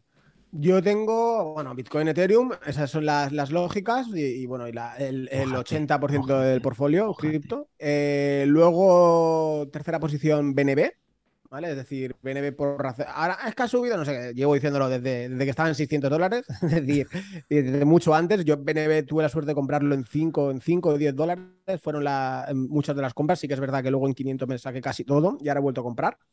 Eh, BNB por razones obvias, es decir, es la moneda de Binance. Binance es, es Dios, es el Dios de las criptomonedas. Y vimos ayer, el otro día, como tumbó el precio de, FTT, de la guerra que está teniendo con, con FTX, pues es, un titán. Es decir, entonces todo lo que tocan lo convierte en oro o, o casi todo. Es decir, el tema de los NFTs, por ejemplo, se ha quedado atrás pero el tema de las tarjetas pues tumbó radicalmente a crypto.com. Eh, y todo lo que hace la Binance Smart Chain funciona de, maravilla, aunque es una copia de, Ethereum, pero todo lo que hace lo hace bien. Es decir, copia lo que funciona y lo intenta, y lo intenta mejorar. Entonces, por ende, es un, eh, es un activo que tiene un uso real, que es eh, pagar menos de las comisiones. Y si Binance es el exchange que más volumen mueve, pues es el que más usabilidad tiene, ¿no? Em, Matic, por todo lo que ha comentado Cristian, eh, sería el cuarto lugar, más o menos. Y luego, eh, si ponemos algo más especulativo, ¿no? Es decir, algo más decir, bueno, ¿qué porcentaje? Decir, bueno, a este le voy a meter un poquitín, pero no mucho. Me gusta Metis DAO, ¿vale? Es decir, esta es una Layer 2 eh, funciona a través de, bueno, de red Ethereum, segunda capa. Eh, para la siguiente Bullrun ya se está viendo con Optimist, con Arbi, bueno, Arbitrum, ahora cuando salga. Todas las Layer 2 y este tipo de redes van a tomar un papel muy importante y Metis DAO, de hecho, es de las, de las más económicas y de las que mejor funciona. Luego, el tema de DeFi, están intentando sacar una cosa diferente a través de los ¿cómo se dice en español? Eh, sobornos, de los eh, bribes, ¿se dice? ¿Bribes? Eh, a través de los sobornos, están intentando hacer otra cosa diferente para que sea más sostenible, no que genere tanta inflación. Todo ese tema lo estoy toqueteando ahora. De hecho, no he presentado nada a nadie ni he hecho ningún vídeo. Llevo tres semanas trasteando prueba y error. Pues lo que decimos, es decir, antes de decir, oye, mira, esto no, voy a decir, mira, la he cagado en, esto, he hecho esto. Y de hecho, como no hay en, en, inglés, hay poquita información, pero en español es que no hay nada, hay cero. Yo no hablo nada de inglés, yo voy con el traductor y voy traduciendo. Y me cuesta un, montón porque hay súper poca información. Pero eh, esa red, eh, probable, en la siguiente, en la siguiente Bullrun va a coger un, fuelle absoluto. De hecho, uno, parte del equipo, es como dato curioso, es, está la, madre de, de Vitalik Buterin. Entonces, eh, que al principio hacía mucho de, imagen y tal, pero la, mujer controla muchísimo y, bueno, es, para mí es una, una apuesta arriesgada. Esto es como una shitcoin, pero sin ser tan shitcoin, ¿no? Es decir, sé que hay un proyecto bueno detrás. No metería un 20% en mi portfolio ni un 10%, pero un 1% de que si sale y puede hacer un por 10, por 20, por 30, pues esta es una de las monedas que lo puede hacer. BNB, sabemos que al precios de ahora, que como mucho en la siguiente bullrun te va a hacer un por 5, por 6, en el, mejor de los casos, igual que, que Matic o Ethereum o, o Bitcoin, ¿no? Mira, has hablado antes de, un tema interesante, ¿no? De lo que está pasando con eh, CZ contra, contra bueno, con Binance contra FTX eh, ahora mismo, ¿no? ¿Creéis que eso es sano o es bonito eh, de estar viendo? O sea, dos poderosos, ¿no? Dos gigantes tecnológicos poderosos echarse mierda unos a otros. ¿Creéis que eso es sano realmente? Yo es que FTX le tengo bastante asco con, con, todo lo que hacen con Alameda Research, cómo han ido a reventar proyectos para sacar rédito económico de la forma más vil posible y haciendo mucho daño al ecosistema. Mm, y por lo cual, en este aspecto en concreto, a mí me parece bien que Binance diga no, me no nos gusta la ética que tiene en este exchange y por lo tanto no, no queremos seguir colaborando o, sustentándoles. En ese aspecto en concreto, sí. También hay que decirlo, hay que decirlo todo. FTX ha hecho muchísimas cosas por la, por la adopción también y han hecho un montón de, tienen laboratorios que han hecho videojuegos para buscar más adopción, etcétera, y todo eso chapó, me quito el sombrero y genial. No, no, es, no es todo blanco o negro ni mucho menos. Pero sí que es verdad que FTX tiene a veces algún tipo de, de estrategias que no me, no me, no me gustan, porque es a base de, hundir otros proyectos. Y eso queda. No me gusta. Sí, hablar mal del vecino no te pone a tiempo en lugar, ¿no? Como se suele decir. Exacto, exacto. En este caso, pues em, lo que está haciendo Binance pues, me, parece, me parece bien. Realmente Binance no es que haya hablado mal de ellos, ni muy...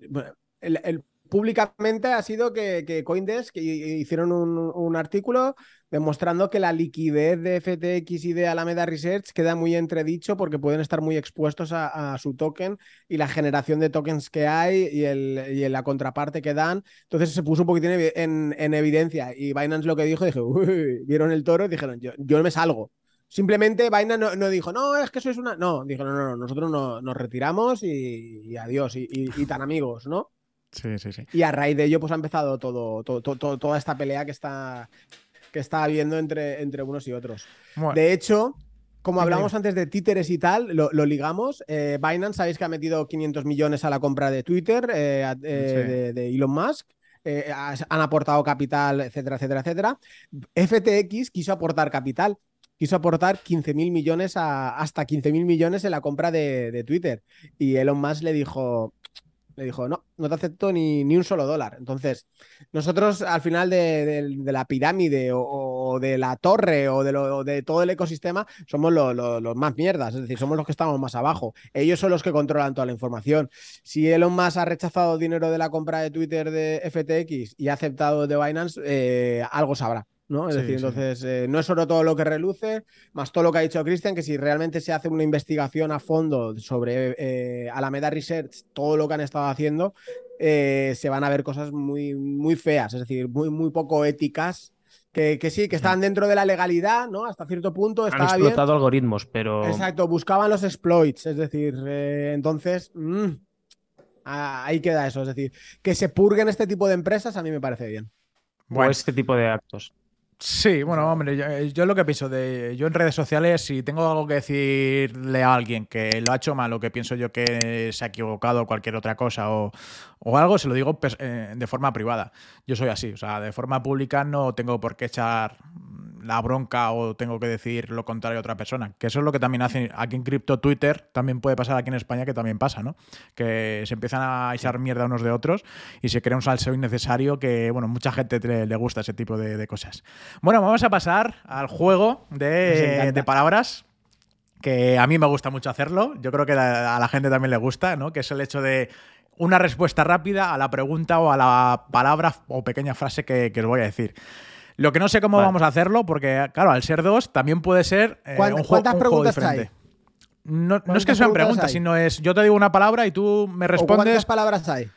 Ah, unas cuantas. A ver, hacemos cuantas. dos y dos. Una y dos una. y dos, empieza. Cristian. Va, Venga. una y una. Una, Una y cada una. uno. Una y una, como si, fuera un- como si fuera un partido de tenis, ¿vale? Vale, piensa que estamos un poco locos, ¿eh? Las dos primeras son fáciles y son las que siempre digo, que es la primera, si quieres empieza Cristian, y luego tú Oscar, y luego Cristian, y así todo el rato, ¿vale? Em, blockchain, El futuro. criptomonedas, Presente. eh, CNMV, Mal necesario. impuestos, Mal necesario. autónomos, Eh, mm, expolio. redes sociales, Eh, trampolín. em, una ciudad, Barcelona. Bitcoin, Valor. Ethereum, Uso. Dogecoin, Yo, eh, shitcoin, perdón. Em, Shiba, Comunidad. Warren Buffett, Eh, dinosaurio. Rey Dalio, Un crack. Nayib Bukele, Visionario. Iba a decir lo mismo. libertad financiera, Posible. invertir, Necesario. ahorrar, Necesario. mm, un color, Rojo. una película, El efecto mariposa. un libro, Buah, House of Dragon. no, eh, Fuego y Sangre. Es que estoy leyéndolo ahora. Vale. Una habilidad. Negociar. El título de tu autobiografía. Sonrisas y lágrimas. Eh, si tuvieras que meterte en la mente de alguien, ¿en cuál persona te meterías? Elon Musk. Absolutamente. Eh, NFTs. Eh, futuro. Eh, Manita Wani. Emprendedor. Eh, Luis de Crypto Spain. Uh. Uh, me, me la puedo jugar, ¿eh? A- Lo primero que me viene es vende humo. Dime tres deseos. Salud, dinero y tiempo. Em, Es que el amor ya lo tengo. le, le- le toca a Oscar, ¿no? Sí, me toca. Sí. Cristian. Uh, eh, amistad.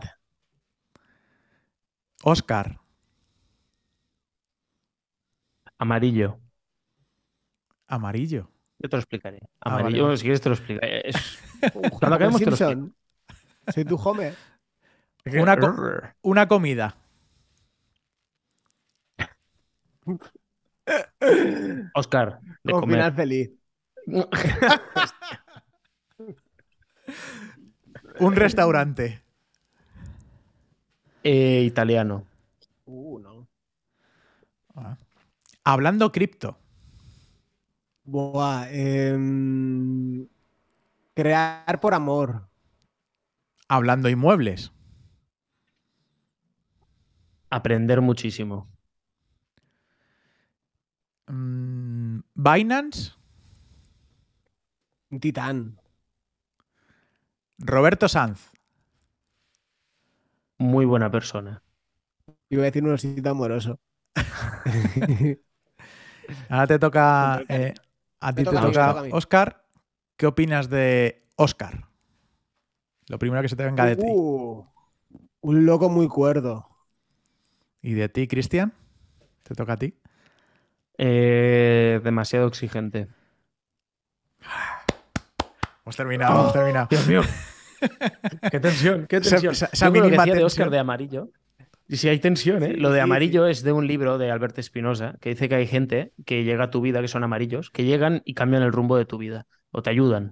Y son. Normalmente los amarillos se van. En mi caso no es así, pero Oscar cambió mucho el rumbo de mi vida. Cuando yo estaba empezando, me, me hizo abrir la mente y, como decimos en nuestro podcast, no ver el árbol, sino el bosque. Entonces, eh, gracias a él, mm, aprendí a, a ver más allá. Entonces, en ese aspecto fue, fue un amarillo que llegó, se quedó, pero me, me ayudó mucho a evolucionar. Qué Estoy pensando bonito. que me está diciendo Homer Simpson o algo de eso. No, era más bonito, Oscar, era más bonito. Ah, qué, poético, qué poético. Una, una pregunta que, me, me gusta hacer, y aquí ya vamos a la parte final ya de- del podcast, que son preguntas que yo creo que para tanto para mí personalmente como para la gente que a lo mejor le- nos está escuchando, les son interesantes porque también puede cambiar el rumbo de, de esas personas, que es el hecho de conocer personas. Y la pregunta es, ¿a quién conocéis vosotros que yo debería conocer? Alguien que os haya inspirado, alguien que os haya, pues con este caso que has dicho tú, Cristian, de, de Oscar, eh, ¿quién conocéis vosotros que, que tanto yo o cualquier otra persona que decida conocer a esa persona, no el hecho de ligar ni tener una, una relación amorosa, sino una, una relación o profesional o, o bien de amistad?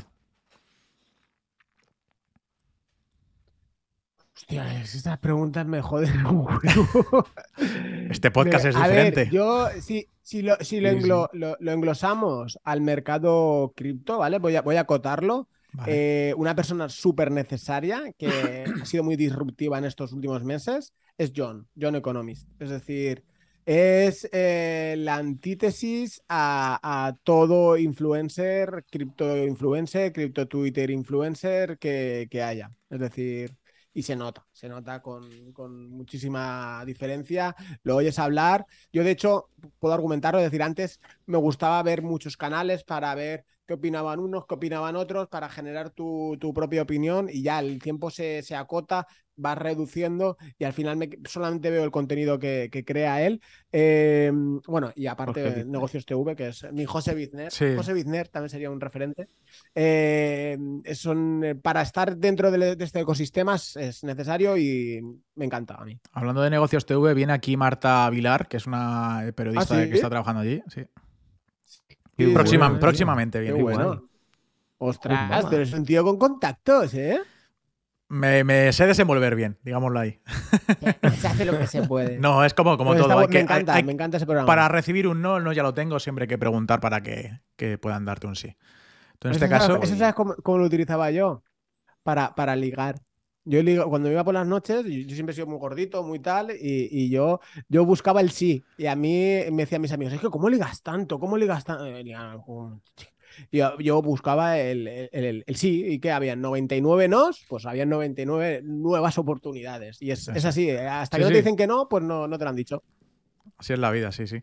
¿Y tú, Cristian, quién me podrías decir que, no, yo, me, voy a, centrar en diciéndote a Oscar, que ya lo conoces, pero es que alguien que para mí haya sido importante en este sector, me voy a mantener con él. Si no, también iba a recomendarte quizás a John, que es con también de las últimas personas con, con las que hemos estado hablando así en persona.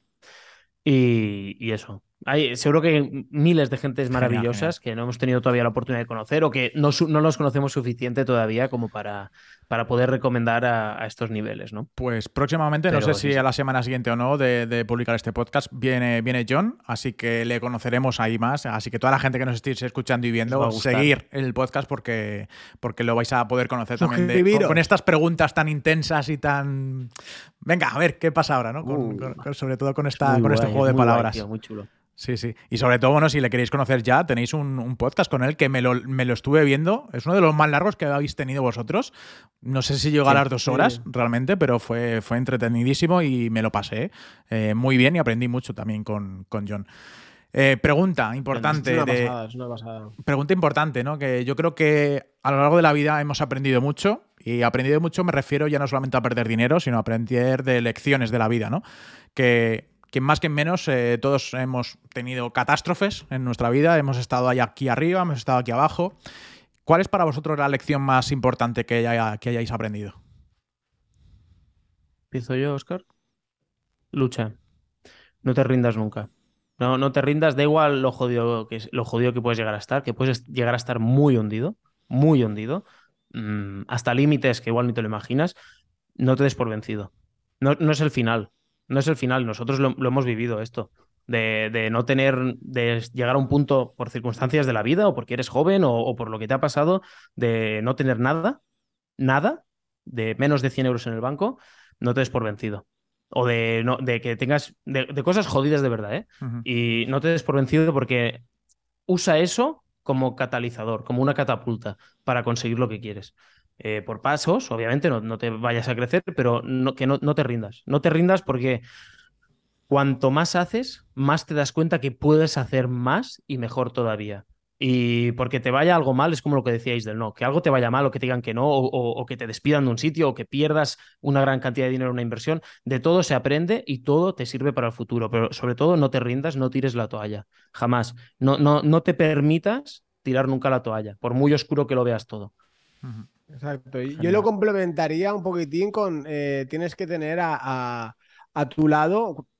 quien nos escuche más jóvenes es, puede que sea diferente, pero cuando con nuestras edades, rondamos los 30 años todos, eh, a tu lado tu, pareja que, te apoye. Es decir, porque absolutamente, es decir, yo sin mi pareja no sería nadie, no sería nadie absolutamente. Es decir, eh, al principio, como todo es reticente, no es total, pero cuando explicas y te apoya, dice, bueno, si tú crees que sí, es que sí, y, esto fue nuestro, eh, fue mi catalizador, ¿no? Como dice Cristian, es decir, estar absolutamente en la mierda, pero si no hubiera tenido el apoyo de mi pareja, decir, venga, cariño, eh, tú puedes, eh, tú puedes hacerlo, pues no hubiéramos llegado a, ningún sitio. Mm. Y es decir, ella y yo vamos en un pack, igual que, que Cristian y, él está con la suya en un pack, y los cuatro hacemos un mm. pack, pero un poco, un poco raros, ¿no? yo, creo que aquí... Sí, sí, yo creo que aquí los tres tenemos esa suerte, ¿no? De, esa, esa, gran persona que, dicen de que detrás de cada hombre hay una gran mujer, ¿no? Y en, mi caso, por lo menos, sí, sí que lo es. Y por lo que estoy escuchando también para, para vosotros. Piensa que nosotros trabajamos muchísimas horas. Muchísimas. Más, de las que deberíamos. Pero el único motivo por el cual podemos hacer esto es porque nuestras mujeres están detrás ayudándonos. Claro, porque si no, no podríamos dedicarnos tanto aquí, tendríamos que hacer otras cosas que se encargan ellas. Y gracias a eso, aparte de, sus trabajos y sus cosas, ¿eh? pero gracias a que ellas nos dicen, confío en tu proyecto, sigue adelante, yo te ayudo en lo que pueda, gracias a eso podemos, estamos donde estamos y, así es un poco como, va nuestra estadística, ¿no? Es gracias a eso y completamente de acuerdo.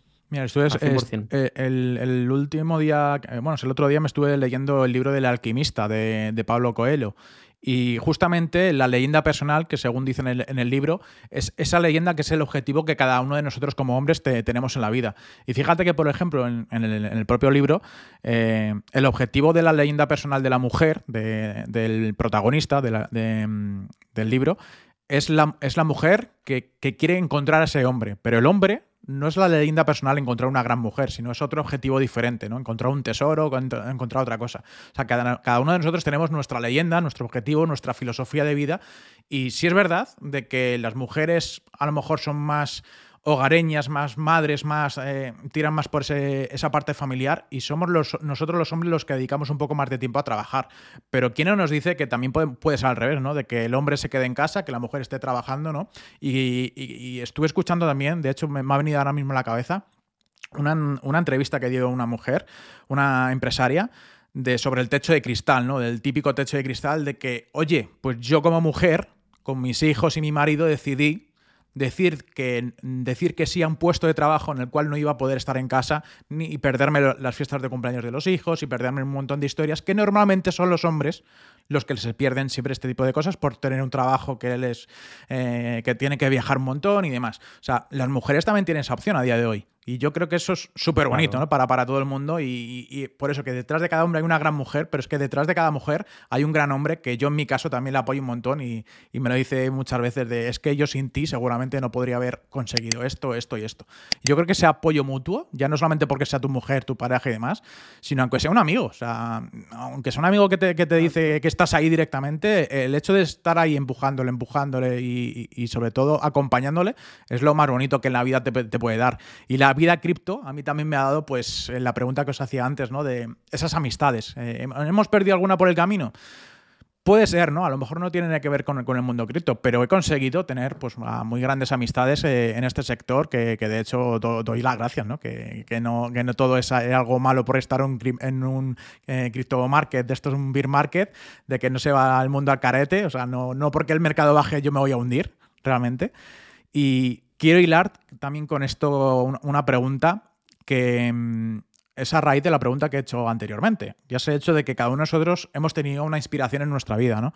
O bien un hermano, o bien un padre, o una madre, un, un abuelo. Para vosotros, ¿cuál ha sido vuestra inspiración? Para mí.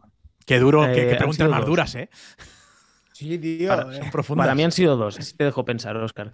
Para mí fue, en primer lugar, mi mujer, porque en, la época que me inspiró ella trabajaba, tenía dos negocios en dos sitios diferentes y de lunes a jueves trabajaba en un sitio y viernes y sábado en otro. Y los, dos eran suyos. Y entonces yo los sábados estaba perdiendo el tiempo al principio. Yo perdía el tiempo jugando, jugando lo típico, jugando algún videojuego y tal, y ella trabajando. Hasta que un día dije, hostia, Cristian, ¿no se te cae la cara de vergüenza? Tu mujer está currando, emprendiendo, y yo estoy aquí perdiendo el tiempo. Y ahí fue el cambio de chip, donde empecé la web, y de esa web empecé con las criptomonedas, etc. Fue allí en uno de esos sábados. Y a coalición con esto, en uno de esos sábados que dije, vale, voy a empezar, fue donde empecé a descubrir el SEO, la optimización de palabras clave para Google. Y fue, y para mí fue una gran revelación, y a día de hoy le estoy súper agradecido, fue Romuald Fons, que yo creo que todo el mundo que sepa o haya oído hablar de SEO lo conoce. Es el CEO de Big SEO y es un gigante. Pero es que el tío, yo gracias a él aprendí muchísimo y, gracias a todo lo que aprendí con lo que él dio gratuito, ya, ya pude empezar a hacer mis proyectos para, para, mí y para clientes, más después todo lo que tú vas aprendiendo posterior. Pero mi mujer y Romuald Fons. Genial. Pues yo realmente, mi padre y mis abuelos, eh, por eh, la manera de intentar de, de llevar de inculcarme lo que es la, familia, ¿no? Es decir, lo importante que es la familia, eh, lo importante que es la sangre, em, que a pesar de que nos podemos llevar mejor, peor, eh, somos hermanos o somos padres, somos tíos, somos los que sea, y, eso me ha hecho aprender mucho, tener mucha mano izquierda, es decir, con, con todo el mundo siempre cuando te viene algo negativo, darle la vuelta y contestar con una sonrisa. Eh, y bueno, y realmente dos, tres jefes que he tenido que realmente me han inculcado muchísimo. Es, pues que sería, son muy, muy, muy específicos y no son, no son conocidos. Entonces decir los nombres no tiene, no tiene mucho sentido. Pero el, cambio ese de, todas las negatividades que, que, que vienen, eh, transformarlas en una sonrisa y aunque tú estés súper jodido por dentro, si a ti te viene alguien y te dice, buenos días, ¿qué tal estás? ¿Cómo va todo? Bien, de maravilla, pues le, ves, Roberto, te sale esa, sonrisa y aunque por dentro estás jodido, estés hecho mierda, eh, no transmites esa negatividad, no de, bueno, esto es una mierda, esto ya está los cojones, no tengo ganas de trabajar, no tengo ganas de hacer esto. Esa negatividad se transmite mucho y si eres alegre, pues transmites esa positividad y eso se, se lleva a otro, a otro nivel. Genial. me he enrollado yo solo. No, no, sí, sí, no, perfecto, perfecto. Al, hilo de esto, ¿no? De, preguntas un poco así más, personales, eh, como todos, ¿no? Hemos recibido consejos de nuestros padres, yo creo que vosotros también, ¿no? O sea, cuando éramos niños, nuestros padres nos decían que no hagas esto porque no sé qué, que algún día en el futuro me lo agradecerás. Bueno, pues ¿cuáles son esos, esos consejos que os acordáis o que tenéis ahí en mente que en un momento decíais, oye, que, me da igual, o sea, que, no te voy a hacer ni caso, y que ahora nos hemos dado cuenta y queremos inculcar eso a nuestros hijos? Hay una frase de mi padre que me encantaba, haz lo que yo diga, pero no lo que yo haga es decir, eh, mi padre me decía, tienes que hacer esto y hacer esto, pero él hacía totalmente lo contrario. Pero haz lo que yo diga y yo se lo digo a mi hijo ahora. Es decir, tú haz lo que yo diga, no, lo, que yo, no lo que yo vaya haciendo. Mi familia es un poco, eh, es, el término sería peculiar, ¿no? Entonces, yo diría... algún, día, algún día contaré. Uy, uy, el día que hables. Yo diría de mi abuelo una frase que era a lo hecho, pecho. Eh, toma responsabilidades de lo que hagas. Sí, sí, sí. Al, hilo de esto, ¿no? Al, hilo de esta, de esta pregunta también.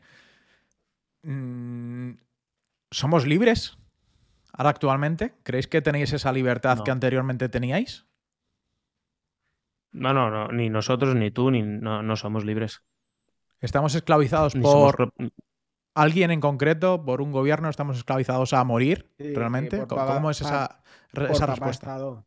No somos libres, no somos propietarios. Eh, esto me lo dice mi suegro. No te creas que por haber comprado algo eres propietario, porque nunca vas a ser propietario. El día que dejes de pagar, te lo van a quitar. Aunque ya hayas pagado por él. El día que dejes de pagar el IBI, te lo van a quitar. O los impuestos de, de ese inmueble, por ejemplo. Por lo tanto, no eres propietario de algo que en cualquier momento te pueden quitar. Puedes ser propietario de un ordenador, de un boli, de un algo así, que no te lo van a quitar porque no, no está sujeto a impuestos todavía. Pero en el mismo momento que tu propia, tus propiedades mm, están condicionadas a que vayas pagando cada año por ellas o cada mes por ellas, no, no tiene mucho sentido, no. En ese aspecto yo considero que no, que no somos libres del todo. Eh, obviamente, en comparación a otras etapas de, de, nuestra sociedad y de nuestro país, sí que hay muchísima más libertad, pero es cada vez un... Yo, bueno, y desde los últimos dos años hay un recorte en libertades. Eh, desde lo del COVID lo hemos vivido. Igual, me da igual el pretexto, pero que tú seas discriminado en función de si te has inoculado una vacuna o no, que después se ha demostrado que eso no tenía ningún sentido porque no evitaba la transmisión, para que me entendáis, o que nos hayamos tenido que quedar, encerrados en casa durante meses, todo eso es un recorte de libertades. Y si se queda aquí y no ha pasado nada más, pues vale. Si ha sido un experimento o lo que sea y vuelve a pasar en un futuro, no lo sé. No, no, no lo veo tan claro que seamos tan libres como queramos. Sí que lo somos, obviamente. Yo creo que sí que somos libres de poder decidir dentro de las opciones que tenemos. Pero eso que dices libertad al 100%, no. No, ni sé, ni creo que exista en ningún sitio, ¿eh? No, no me imagino que exista en ningún sitio. Muy buena respuesta. ¿Tú, Oscar? Joder. Hostia, Cristian, es que deja las perspectivas así, tío, ya pues, pues me callo. A ver, libre, es decir, eh, yo sí que es verdad que he intentado comprar mi, mi, tiempo, es decir, he intentado comprar la mitad de mi tiempo. Eh, mi intención es la libertad financiera, ¿no? Que, que te permita comprar ese, ese, ese full time, ese, ese tiempo al, al 100%. Y por eso estamos aquí y hacemos lo que hacemos y creo que la mayoría es, es lo, que, es lo que queremos. Em, pero eh, en el pretexto que hay, es decir, estando los gobiernos que están hacia donde están yendo, que en vez de ir hacia adelante, eh, estamos yendo hacia atrás y cada vez los pasos son más agigantados, cada vez la estamos cagando más. eh, tenemos que ser muy inteligentes, verlo todo con perspectiva, es decir, ver cómo se están moviendo los gobiernos, qué es lo que están haciendo, hacia dónde están yendo y sabernos, eh, podemos decir, hostia, esto es una mierda, es que los comunistas o estos fachas, me da igual el partido que esté, me da igual la cosa, pero tenemos que ver los actos. Entonces, los actos que están haciendo ahora mismo, hacia dónde van. Sí, nos están privando libertades, eh, nos están haciendo crear una dependencia del Estado, bien sea mediante la famosa paguita o mediante lo que sea.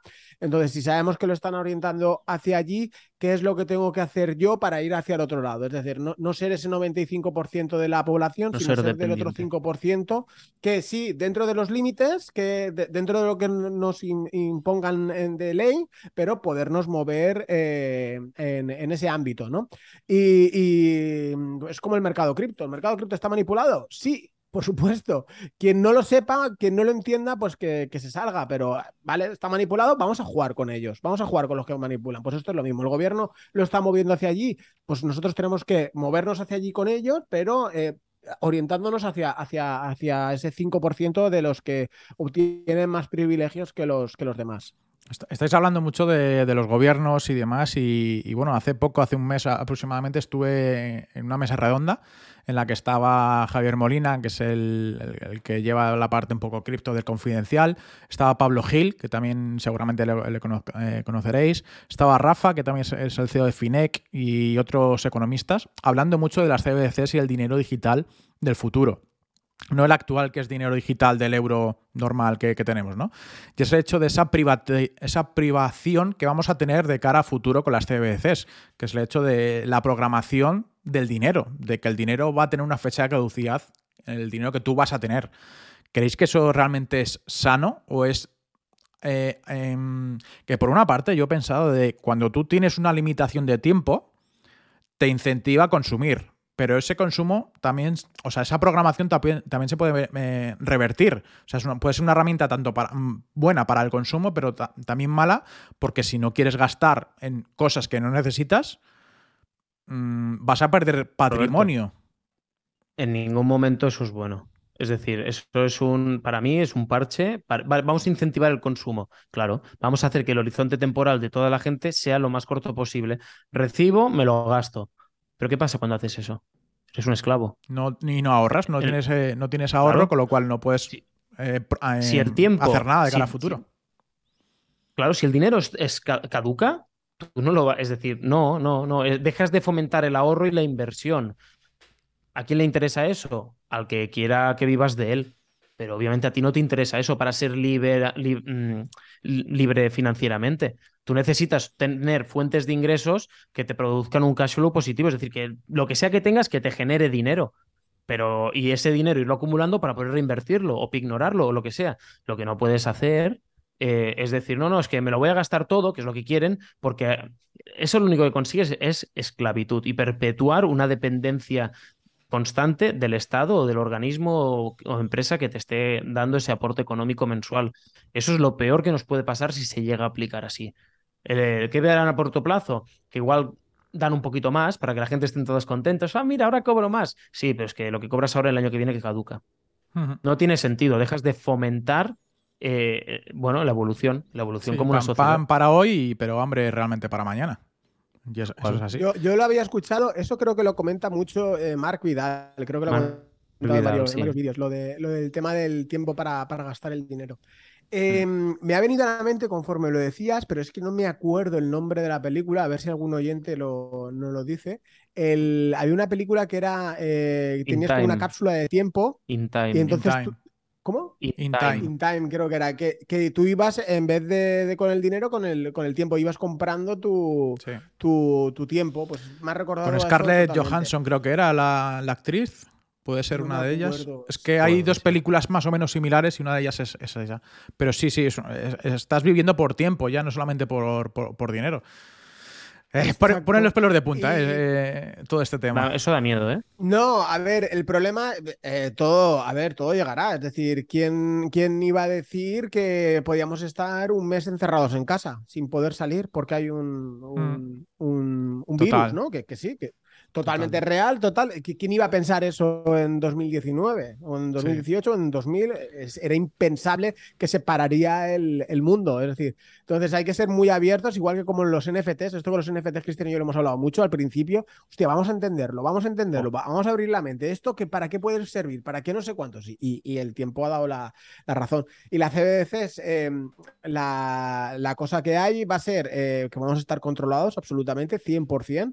Se van a cargar la economía sumergida que yo no sé hasta qué punto eso va a poder ser viable, porque hay mucha economía sumergida y no sé si se van a poder eh, ventilarla toda o ahí van a entrar eh, las cripto, es decir, ser eh, ese efectivo que hay ahora a día de hoy, pues lo vamos a tener en nuestras carteras de USDT, euro digital o, o euro paralelo o lo que sea, o Bitcoin o Ethereum o lo que sea.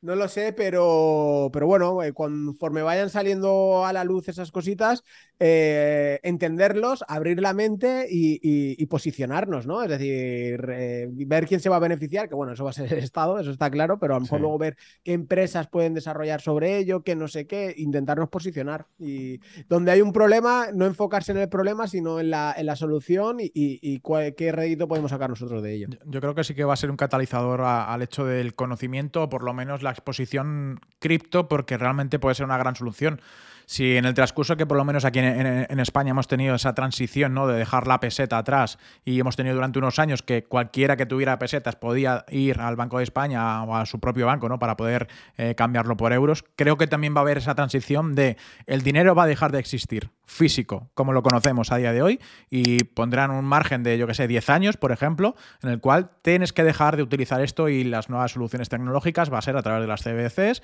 o bien ya también la incorporación de alguna criptomoneda de uso legal, al igual que lo están haciendo en algunos países ya. Creo que van a ir también por los tiros, pero claro, esa transición va a durar un tiempo bastante prolongado. Y lo que es el concepto que tenemos a día de hoy del dinero programado, puede ser así. O sea, es que si nos ponemos a pensar cosas malas, podemos pensar mucho peor de lo que, de lo que hasta, día, hasta hoy día eh, conocemos. O sea, pueden pasar mil historias y creo que una solución sería las criptos. Claro, ¿qué pasará en el mundo cripto dentro de 10 años? No, no lo sabemos. Si Bitcoin estará en 20.000, estará en 20 millones, estará en 20 céntimos, no, no lo sabemos, ¿no? Eh, ¿Qué puede pasar? Prevemos ¿no? que esté más para arriba que el precio actual. Y lo que necesita, lo que necesita el mundo cripto para, para que sea una adopción mundial, ¿qué creéis que es lo que se necesita? Que dejen, yo diría primero todo que dejen de desinformar los medios de comunicación, que no solo realcen los puntos negativos de las criptomonedas, porque yo no veo que vayan criticando a la gente que compra droga con euros en la calle. Eso no se dice nada. Pero en cambio de las criptomonedas solo se habla de ellas cuando o cuando se pierde dinero o cuando se ha detectado alguna actividad eh, ilícita con ellas pero nada más, todo lo bueno y cómo pueden ayudar al sector financiero, al sector de la educación, mediante las blockchains o los diferentes tipos de uso, al sector eh, automotriz, todo eso no interesa. En el momento que se sepa todo lo bueno y todo lo malo, puede que empecemos a ver mayor adopción. Eso para empezar. Y a medida que la gente quiera, ese es el punto difícil, formarse más a nivel financiero, de entender un poco cómo funciona la economía y por qué es importante igual no petarte todo el sueldo cada mes, a partir de allí puede que empiecen a valorarlo como una opción más, mi punto de vista. Exacto. Ahí el problema que veo yo de, raíz es, la, la educación. La, educación financiera. Es decir, eh, ¿dónde has visto que el euro ha perdido la paridad con el dólar? Dime un sitio que no sea negocios TV que, hayas visto que, el euro ha perdido la paridad con el dólar. En ningún lado. Lo dicen igual, pero muy poco, muy poco. No le dan es que Nadie sabe nada, ni sabe lo que implica, ni nada, en ningún sitio. Es, es, es educación Quieren, quieren mantenernos ignorantes. sí, sí, porque encima dicen, pero si es dólar, a mí me da igual, nosotros vamos con euros.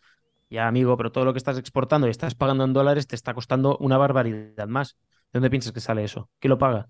Pues que la gente es como que viven como anonadados, no se les da igual. Pero es hacia donde lo están llevando, es decir, eh, eh, es lo que hablamos antes. Entendemos hacia dónde los están llevando, nosotros somos, estamos yendo hacia el otro lado. Vale, es decir, yo ya, yo ya he aceptado eso. para la adopción eh, masiva, aquí se va a necesitar la CBDCs, es decir, es una, es una parte. Ya regulación, no sé qué, nada. Ni, regulación ni, ni, leches. Es decir, se va a necesitar tiempo es decir, el, el target no, la, barrera divisoria, ¿no? Va a ser la gente que ahora mismo tiene 45 50 años, ¿vale? Esos van a ser los últimos eh, que van a ser con, con, en efectivo, por decirlo de alguna manera. Conforme se vayan haciendo mayores, ellos van a, ellos van a hacer el, corte, ¿no? Le van a decir, mira, a partir de este año vamos a vivir juntos con el euro digital, el efectivo, y cuando esta gente de 45 50 años tengan 60, 65 años, ellos eh, ya será solo, solo digital, que todo el mundo se sepa, de, porque a tu abuela le vas a explicar ahora que la banca eh, online, que no sé qué, que los... No, es decir, no, no, entiende, pero la gente que va a ser va a tener 65, 70 años, que tienen a 45, 50 años, estamos hablando 15, 20 años, pues sí que se van a poder desarrollar, porque están acostumbrados eh, a, todo ello. Y, va a ser eso, es decir, en el momento que esté eso, ya todo se enlazará con, con criptomonedas. Las criptomonedas va a ser un mal necesario, le gusta a los gobiernos o, no. Eh, porque va, va, a ser el, el, va a ser la el, eh, va a ser el dinero B. pero vamos, es así. Y lo van a querer controlar cada vez más mediante exchange, mediante tal, pero es, es, blockchain, es, libertad, ¿no? Al fin y al cabo, es, lo que te permite eh, intentar parar un tsunami con, con una puerta o con, un edificio. Es un tsunami y es que te va, te va a arrasar. Eh. Ellos vamos a encontrar el hueco por donde, por donde esparcirnos. Genial, genial. Bueno, chicos, ha sido un podcast enorme, tremendo. Yo creo que el más largo de mi canal también. Así que. Nos enrollamos a hablar y no paramos. Nos enrollamos, no, no. Y aparte, cuando. Al ser tres, ¿no? Es el hecho de, poder conversar y, tener otros puntos de, vista, ¿no? Que, al fin y al cabo se, se agradecen.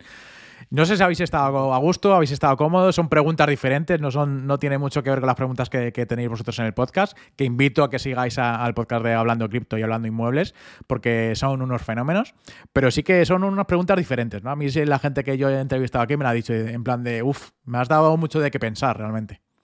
Sí, sí, claro, son preguntas que no te las esperas y que implican reflexión, entonces tienes que pensarlas muy bien y estar muy atento, no puedes despistarte. No, pero muy guay, Roberto. Como siempre que estamos a tu lado, estamos, hemos estado muy a gusto. Hablo en nombre de los dos, pero porque estoy seguro que Oscar también.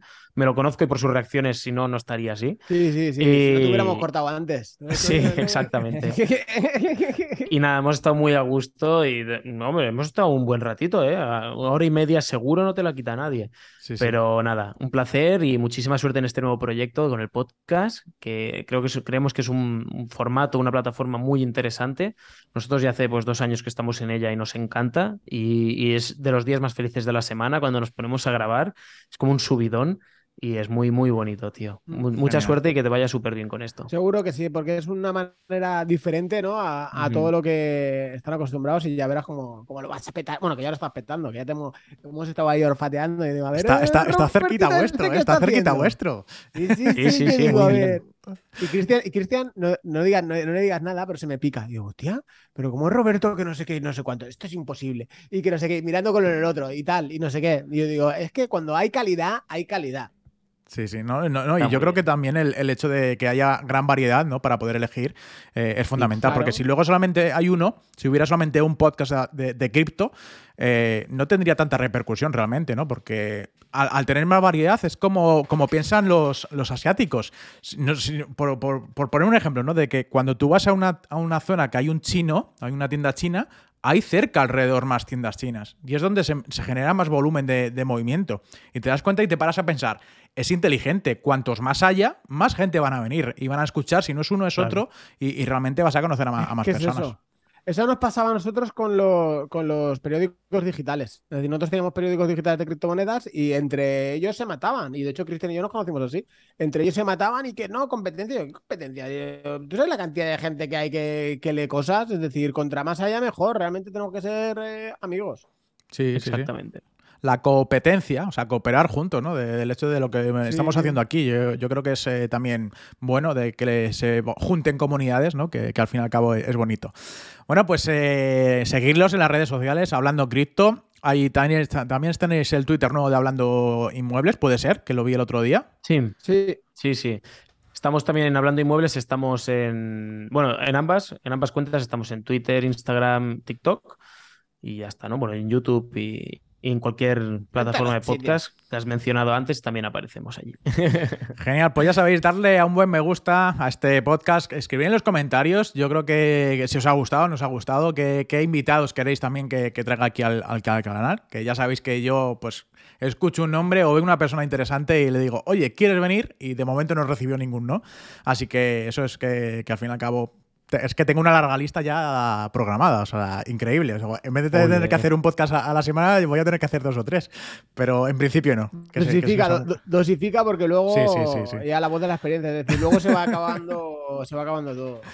Bueno, pues un placer teneros por aquí. Muchas gracias a todo el mundo que nos habéis estado escuchando y viendo a través de YouTube y, Spotify. Ha sido un placer. Tenéis que suscribiros aquí al canal para no perderos la notificación que os va a llegar pues el lunes que viene. Así que muchas gracias a los dos. Cristian, Oscar, eh, un inmenso placer y espero veros pronto, próximamente.